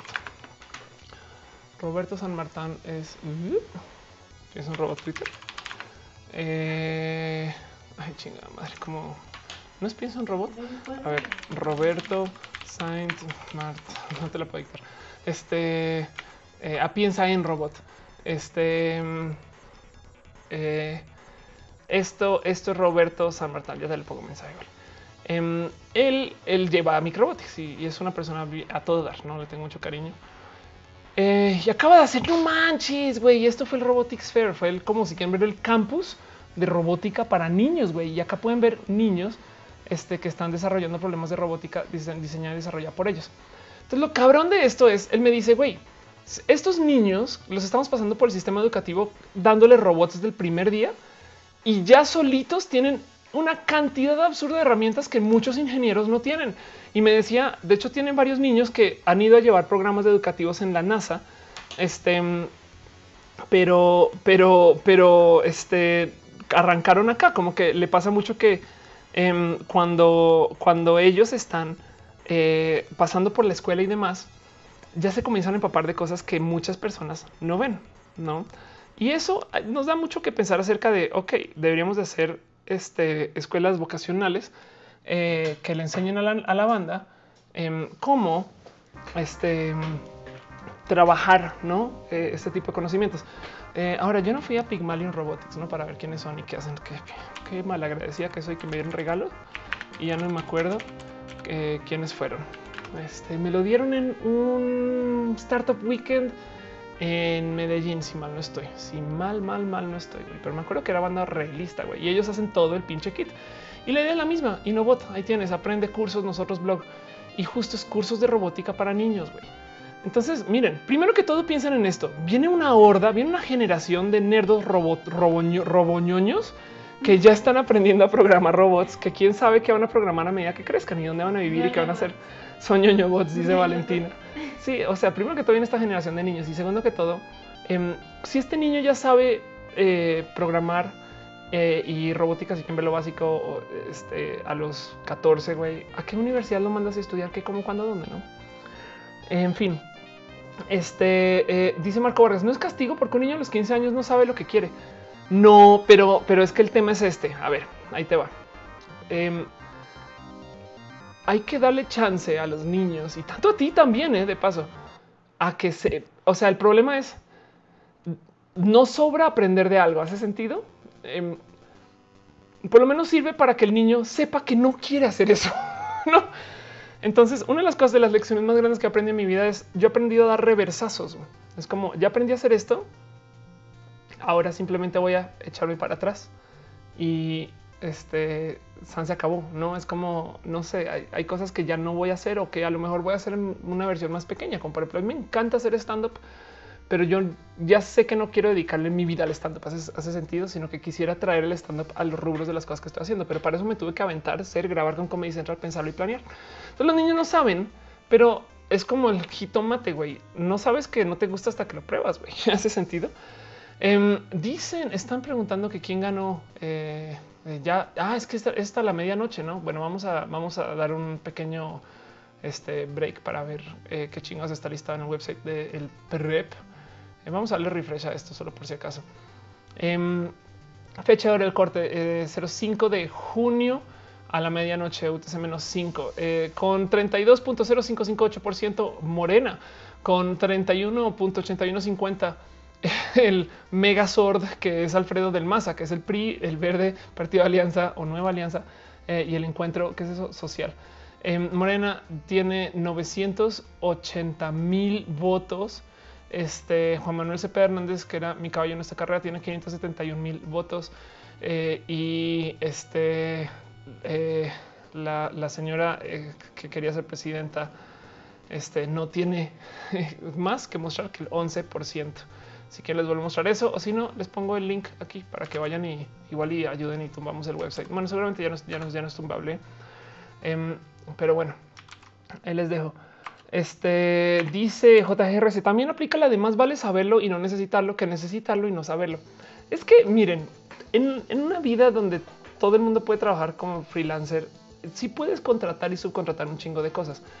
El tema es que en este rubro aplica lo mismo que el caso del abuso a los este eh, caray, eh, abuso a los neófitos. Es como el que no sabe eh, de un tema a cualquier santo le reza. Si tú no sabes de contaduría, güey, tu contador te va a hacer un desorden y aún así lo va a hacer de tal modo y cuando hay un desorden es el güey te va a cobrar un chingo de cosas que tú no sabes que no deberías, no se deberían de cobrar. Me explico. Y eso es por dar un ejemplo. La banda que no está preparada para administrar, que irónicamente lo veo un chingo en temas, sobre todo entre artistas. Güey, este eh, ahí sí, volviendo al caso de lo en la Ciudad de México tenemos este la Condesa y la Roma. eh, que en Nueva York es como el Soho, no? Que es South, South, of Houston Street y Houston, este y el Tribeca, no? Que es el Triangle Below Canal. Em, y, pasa como lo mismo, donde tienes una zona donde vive la banda artista que no sabe cobrar y no sabe hacer dinero, que en este caso sería la Roma em, y, sería este el Tribeca. Y la otra que es donde viven los artistas hipster que más bien están en agencias que sí saben cobrar, que son súper negociantes, que sería el Soho o la Condesa, por dar ejemplos. Pero bueno, el caso es eh, la banda este, que no está preparada para administrar se defiende solamente con un rubro en vez de tener una navaja suiza de cosas que pueden usar. Este Daniela Valle dice que es su cumpleaños. Feliz cumpleaños, Daniela Valle. ¿Cómo vas? Este Mariana Silva dice: ¿Por qué te grabas peda? Eh, tenía entendido que era el candidato que sí estaba apoyando lo LGBT, el único que sí estaba apoyando lo LGBT. Este dice Jodi 346 porque Zen peda. Em, dice Ariel Rosas: Vale más guerrero en jardín que jardinero en guerra. A fuego. Marco Vargas dice: Lo pregunto porque es mi caso. De los 15 años he estado estudiando, pero han pasado tres años. O sea, tienes 18 y estoy un tanto harto de mis materias. Aún me queda un año de escuela porque literal es como ingenieril. Ibas a decir un ingenieri o, es una escuela donde te enseñan a hacer ingeniería. Este, o sea, ingenieros tiernos. Badum. Em, yo, yo digo algo. Yo, yo creo que en el rubro de este, eh, sabes que mira, una es eh, igual y yo podría recomendar acá no La otra vez no es a huevo. Eh. Ahí sí aplica la de la Mars. Yo creo que graduándote, dedícale un tiempo de tu vida a no estudiar. Ve, chambean algo, güey, y checa, checa que te gusta, güey. Las mejores oportunidades laborales para cualquier cosa son las que están en las intersecciones, güey. Si tú estudiaste física, como Felia, y este de repente acabas trabajando en algo que es comunicación de física, hay una intersección, hay una oportunidad porque no muchos comunicadores hablan de física y no muchos físicos saben comunicar, ¿no? Entonces tienes este, eh, eh, ventajas competitivas. Y, lo bonito es buscar estas intersecciones es hasta un arte. No es como, eh, ok, va, estás estudiando ingeniería, pero luego si le dedicas seis meses de tu vida a tocar guitarra y luego seis meses de tu vida este, a la composición, vas a ser un ingeniero compositor. Este, em, ¿me ayudas con, eso? Perdón. Es que ahora tenemos un ambiente, un setting un poco más, este, más activo. Eh, sí, más, más bonito. Es que exacto. Ahí, chuchu, nomás lo que pasó. Solo ponlas ahí encima de la mesa y prende esa, por favor. ¡Ah! No, no, no, no, no, no. se está estrangulando tu gatito, pobrecito. Ya, ay, pobre. No, vino, jaló el cable y se colgó, se colgó en el. Ay, gatitos. Así son. Este, pero bueno. En fin, eh, dice Juan Osorio, ¿recuerdas a Mitzena? Ay, me suena un chingo. Ah, huevo, güey, claro que sí. No manches, güey, tú eres Juan, Juan Osorio de, güey, quiero, el otro día me preguntaba mucho de qué es de tu vida y qué pedo, güey, qué chingón. Mitzena es una, hace nada, este, una amiga que es la exnovia de un amigo que este, es, en Twitter es arroba grafofilia, ganó una hackathon con la misma pinche idea que Mitzena. Pero bueno, Fredo Mercury dice cagadero de gatos. Ándale, no manches, qué cool, Juan, qué chingón saber de ti, en qué andas. Mariana Silva dice, se era casi mi vecino, pero además de apoyar a la gente LGBT hizo mucho más que otros. Además, una persona muy preparada, eso le ayuda mucho. Ojalá siga de pie su día para hacer algo en política. Ojalá. Este, además, eh, hablaba de Thanos o así era el meme. Em, dice Barón Javier en Robotics enseñan a crear robots como en Titanes del Pacífico. Em, mira, si tienes el dinero, sí. Eh, pero bueno, en fin, este dice Fernando Rosales, ¿qué pasó con tu sueño de ser tormenta? Se fue a la chingada cuando me recordé, recordé que me gusta el rojo. y, yo sé, iba, iba para el blanco y después como que tu momento, de hecho, de hecho, tu momento de güey. Te ibas color mental. Es que blanco, es que, es que lo tenía casi blanco antes de entrar al rojo. Entonces ya pensé, bueno, ya lo tengo a lo largo del, largo suficiente. Blanca. sí, exacto. Y lo tuve blanco por, como un mes, ponle. Este, y ahorita ya dije, no, güey, tú eres roja. Tanto así, creo que este show le va a poner de nombre roja. Este, no sean ustedes bienvenidos a roja, no sé qué le chinga estas dos cosas. Pero, pero bueno, eso a medida que, que vayan dando. Este, eh, pero así las cosas. Ay, gato. Solo quieres romper cables. Banda, no lo puedo creer, pero ya cumplimos dos horas andando al aire y hablando de estas cosas. Y yo, ¿me recuerdan de qué hablamos? hablamos de un chingo de temas, güey. Bueno, hablamos, hablamos de los votos. Este, es más, saben que nos acompañamos mientras este Em, la banda este, estaba todavía contando los votos. ¿Dónde estás, gato? ¿Por qué, por qué, por qué eres tan difícil? Ok, bueno, en fin. Em, dice sí, y si quieres poner el cabello rojo te ha dado branding a huevo. Pues es que era la idea también tener algo eh, muy, muy este, identitario, que me identifique esas cosas. Ha sido re bonito y me lo gozo como nadie. Este em, no te interesa que tengo una amiga que se llama Roja. Es neta, güey, qué chingón, qué bonito. Me encantaría, me encantaría saber. Em, ah, también hablamos de los miau y luego comenzamos a hablar de educación. Y yo creo que nos quedamos hablando de educación con mil modos de verlo, diferentes aristas, pero nos quedamos hablando de educación. Eh, Sotaro dice: Creo que el rojo te queda mejor, pero el rubio es más de tía. Bueno, hay algo más que decir. ¿Quién preguntó por el rojo? Fue bueno, ¿quién preguntó? Em, hay algo más que decir acerca del rojo. Cuando yo comencé mi transición, yo quería ser esta persona súper requete mega turbo seria, güey. Este, no como em, que a ver, voy a, buscar una imagen acá en chinga loca.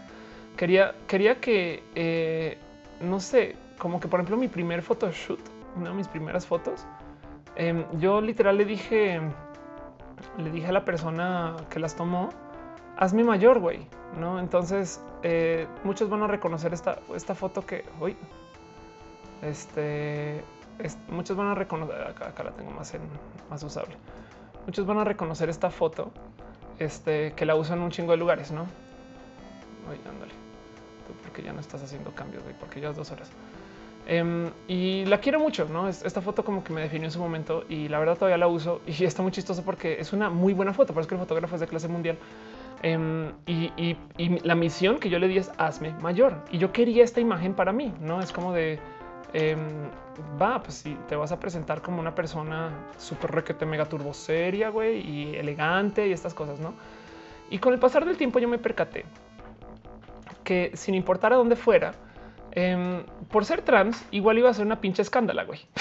no, es como que tenía estos momentos de eh, güey, te puedes querer hacer la más seria ever de todo, pero la neta, neta, neta, la neta, neta, neta, neta, este no, no te van a tomar en serio para estas cosas, güey. Y, ya, y pues me vale madres. Entonces, como que comencé a entrar como esta como rebeldía de los 28 y 29 años, güey. Perdón, es que pasaron los gatos y tumbaron mis lucecitas que tanto tiempo me había pensado, dedicado para poner a andar y bien. Este ahí vas. Em, y justo fue ahí, fue que me comencé a tatuar, por ejemplo. Em, y este que comencé como a, no sé, investigar más de mí, aparte de cómo me veo y qué hago, quién soy, estas cosas. Y pues ya, este dice Rosy Galicia, no respondiste a mi pregunta. ¿Cuál es? Rojo es tu color, dice Rosy también. Em, dice Freddy Smith, me encantas porque eres un arcoíris de temas. Hoy hay que irle parando porque ya pasaron dos horas. Um, Ricardo Isaac dice: ¿Qué piensas si sabes de la metafísica del movimiento New Age? Voy a anotarlo para un canvas porque ya no son horas. Voy a. Wow, no, espera un momento, un momento. Madre mía. Como cuando Ophelia cierra el chat, güey. Este vamos a volver a abrir. Em, no, ahora que me acuerdo, eh, más bien cuando hay un video en Canvas donde la banda, este, donde hablaba de por qué la gente se cree tantas cosas, güey porque la gente cree en brujas y porque la gente cree en estas cosas. Y hay un buen de, motivos psicológicos detrás. Pero bueno, yo creo que siendo eso y siendo que accidentalmente cerré el chat y ya se cayeron las luces y los gatos hicieron desmadre y este eh, ya está acabando absolutamente todo. También es hora de acabar el show. Este, este show que se llama o no se llama roja, depende de cómo se sientan ustedes hoy. Em, y dice eh, Milval me están hablando en mayúsculas. Es casi imposible que gane el PRI. güey, calma, calma todos. Em, dice Luma Martínez: Nunca había estado en vivo contigo. Estoy muy feliz. Gracias, gracias por acompañar. Estos en vivo comenzaron porque cuando yo voy a la radio, como lo voy a hacer mañana en la mañana, em, ya no, no, a veces no me da chance de hablar y de hacer mis cosas. Entonces, venga para acá. Wake. Em, ándale, aquí está chiquitito. Entonces comencé a hacer estos streams porque, güey, em, ahí estás. Porque, güey, pues quería hablar de otras cosas y hablarle más tiempo, dedicarle más tiempo. Yo creo que vale la pena investigarlo y la verdad es que son como streams de libre asociación. JGGRC, Canvas de El Mundo y sus demonios, güey, Canvas de la Rosa de Guadalupe. A ver si me hace una rosa de Guadalupe por eso. Este Amandar dice son señales para decir adiós. Yo creo que sí.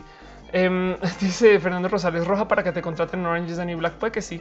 Este Luz Elena dice acabo de llegar, güey. Soy tu fan, Luz de cómo, güey, ya que. Ay, qué chingón. Pero bueno, pero bueno.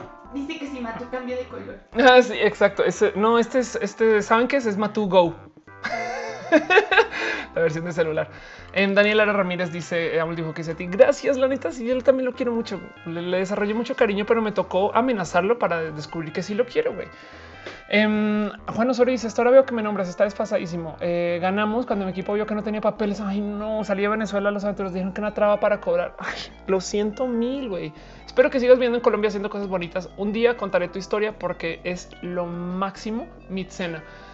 Pero bueno, Mañana voy a estar en la radio, voy a estar de 8 a las 10 de la mañana en rmx.com.mx. Gracias, Caro, por pasar el link.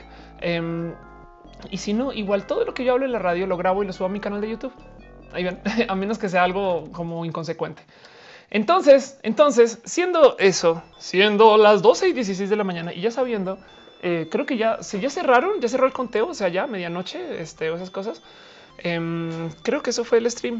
Y ahora, y ahora vamos a nomás leer la lista de participantes. Y la gente bonita que está en mi lista hoy es Muchas gracias por pasar por acá. Alex Ortiz, Amanda Júpiter, Andrea Alejandra Pérez Matute, Ariel Rosas, Charlie Enzu, Cody 3146, Dale Caro, que además es el Van Hammer, Daniel Baena, Daniel Lara Ramírez, Eduardo Guerrero, Fernando Rosales, Freddy Smith, Fredo Mercury, Georgina Damar Águila López, Jerry Boy Gordo Genérico, Javier García Temaguaya, Javier González, Juan Osorio, el capitán venezolano de la vida este, nerda en Colombia, Juan Luis Guerrero, Karen González, Lem C. Queen, Juan Felipe Méndez Camal, Luma Martínez, Luz Elena, Marco Vargas, Mariana Silva, Melissa Lunar, Mil, Valme, no te interesa, Ecoque Ross. Este, muchas gracias, Ophelia Pastrana, por venir y hacer el show.